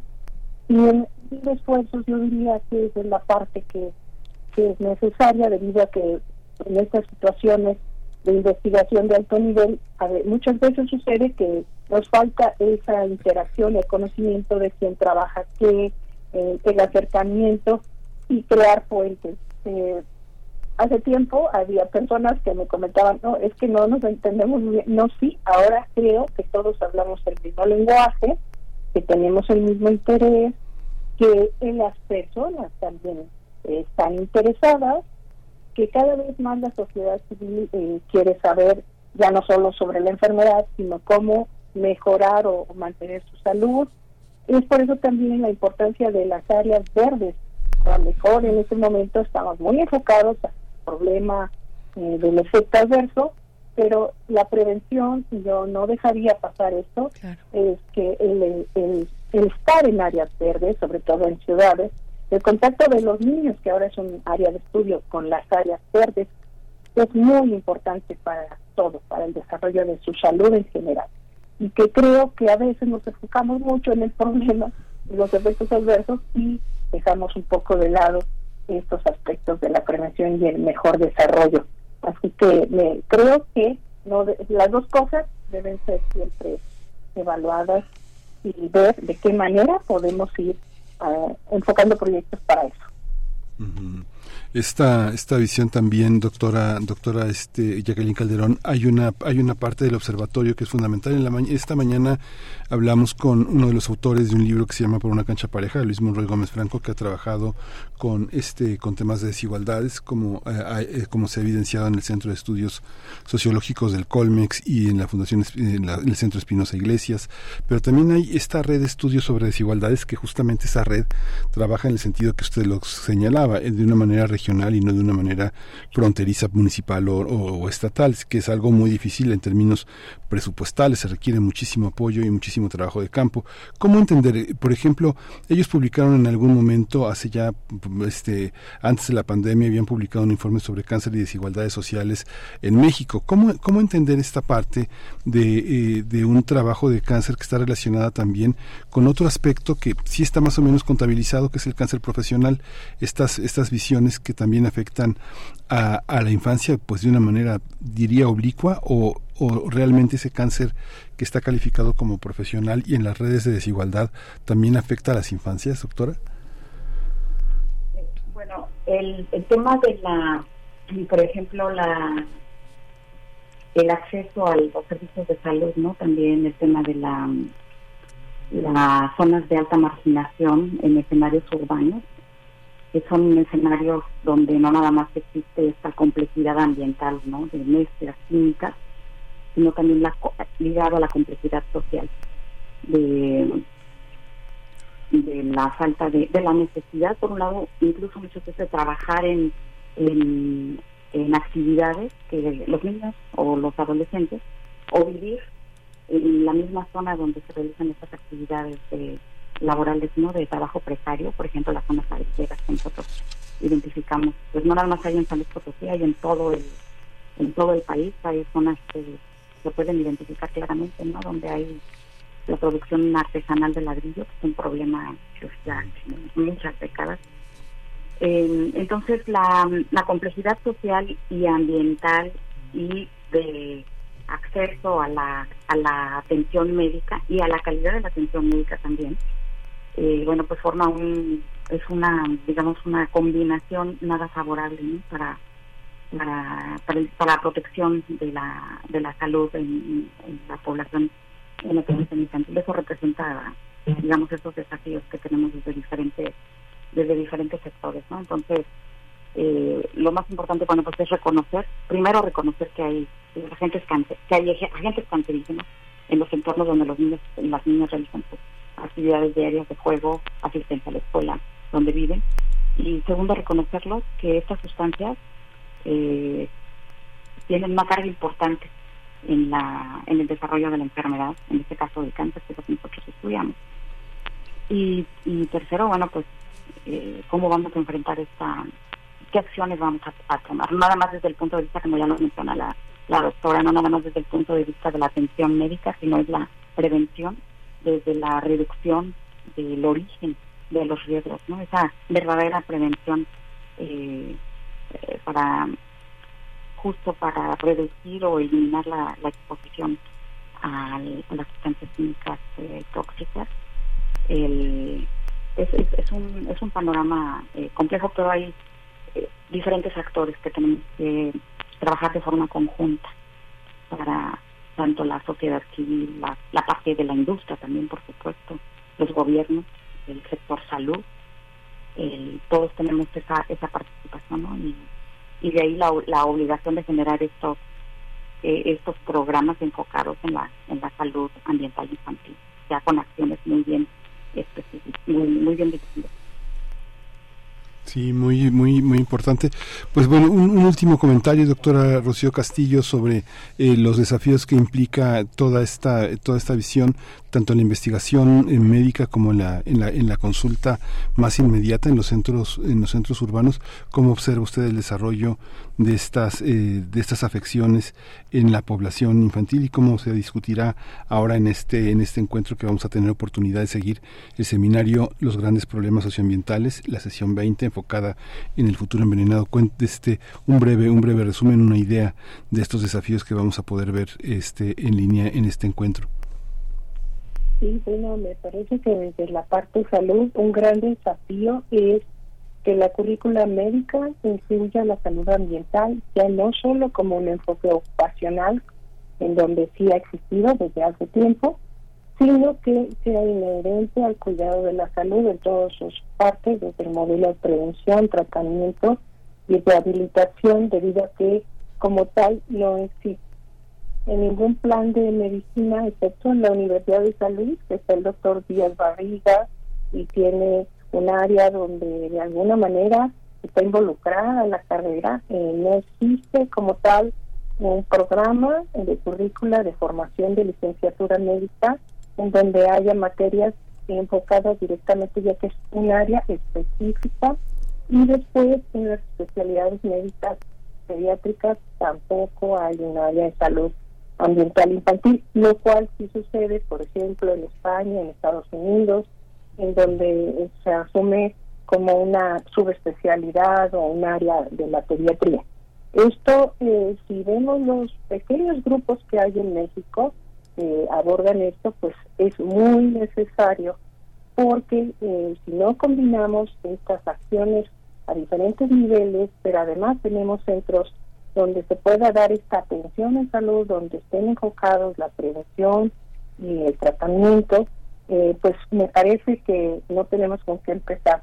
Así que sí me parece en este momento que es muy importante mencionarlo y pues que estamos abiertos a las colaboraciones eh, a todos los niveles interdisciplinarios y que me parece que también estos programas se requieren más, por lo cual agradezco la invitación. Al contrario, eh, agradecemos nosotros el tiempo que han destinado previo a esta sesión del día de mañana, sesión número 20, El futuro envenenado, una segunda sesión con este tema, contaminantes que afectan a niñas y niños en entornos urbanos como, como parte del seminario Los grandes problemas socioambientales que organiza la COUS de la UNAM, la Coordinación Universitaria para la Sustentabilidad. Mañana jueves a las 10 de la mañana a través del canal de YouTube de la COUS de la UNAM. Ahí podremos darnos cita en este encuentro. Doctora Jacqueline Calderón, investigadora del Observatorio Nacional de Cancerígenos Ambientales, muchas gracias por, por aceptar esta invitación y muy buen día. No, muchas gracias a ustedes. Al contrario, y pues un diálogo muy interesante el que vamos a tener el día de mañana. Muchas gracias. Igualmente, doctora Rocío Castillo, investigadora en Ciencias Médicas del Instituto Nacional de Pediatría. Muchas gracias y hasta pronto. Buen día.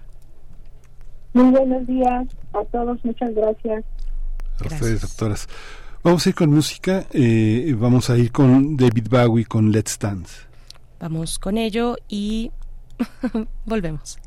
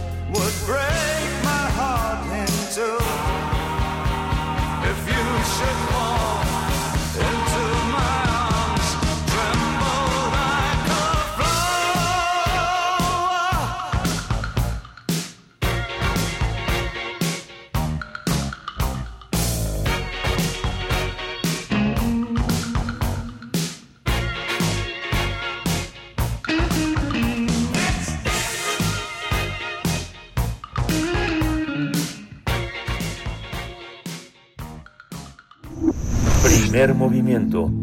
Hacemos comunidad con tus postales sonoras. Envíalas a primermovimientounam.gmail.com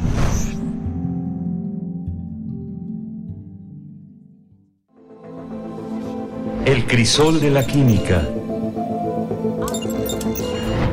La metilamina, los jaloneos y los empujones es el tema de esta ocasión con el doctor Plinio Sosa. Nos acompaña ya a través de la línea académico de tiempo completo de la Facultad de Química, divulgador científico. Nos da mucho gusto recibirte como cada miércoles en este espacio de cierre de la emisión, doctor Plinio Sosa. ¿Cómo estás? Muy bien, Bere, buenos días. Miguel Ángel, buenos días. Doctor, buenos días. Sí, la metilamina es un gas incoloro que tiene un fuerte olor parecido al de un pescado en vías de putrefacción. Para que pase al estado líquido, se requiere bajar la temperatura hasta 6 grados centígrados bajo cero. También puede llegar a estar en estado sólido, pero para ello es necesario enfriar hasta menos 94 grados centígrados. La metilamina es muy tóxica y sumamente inflamable. Por ser un gas, es difícil transportarla y distribuirla. Para ello existen tres procedimientos como gas licuado a presión en camiones o trenes cisterna. Y suelta en agua, metanol o etanol, es decir, en vez de la sola sustancia gaseosa, formando parte de una mezcla líquida que ocupa menos volumen. Como cloruro de metilamonio, la metilamina se hace reaccionar con ácido clorhídrico y se obtiene el cloruro de metilamonio, que como la mayoría de las sales es un sólido que ocupa muy poco volumen. Los estados físicos de las sustancias son consecuencia de su naturaleza corpuscular. Es decir, las sustancias no son una pasta continua de materia, sino que consisten en partículas, átomos, iones o moléculas. El estado gaseoso es caótico. Los gases no tienen una forma propia, ni un volumen fijo, ni una superficie que los delimite. Las partículas que los conforman se mueven a grandes velocidades en todas direcciones y en promedio están muy lejos unas de las otras.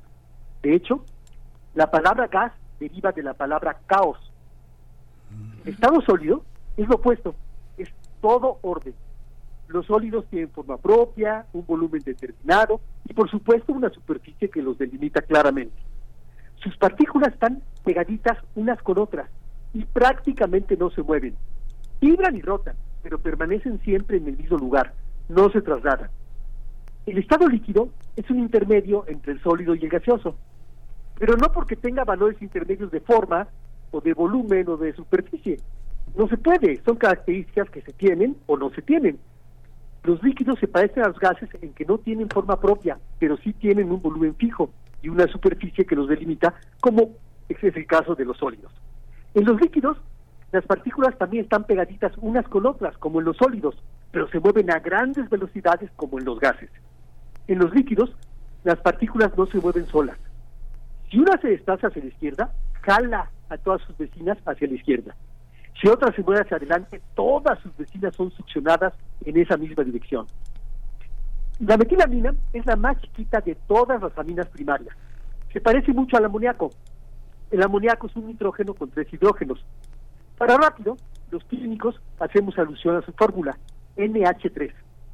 En la metilamina, la, la que se parece al amoníaco, un hidrógeno ha sido sustituido por un grupo metilo, un CH3.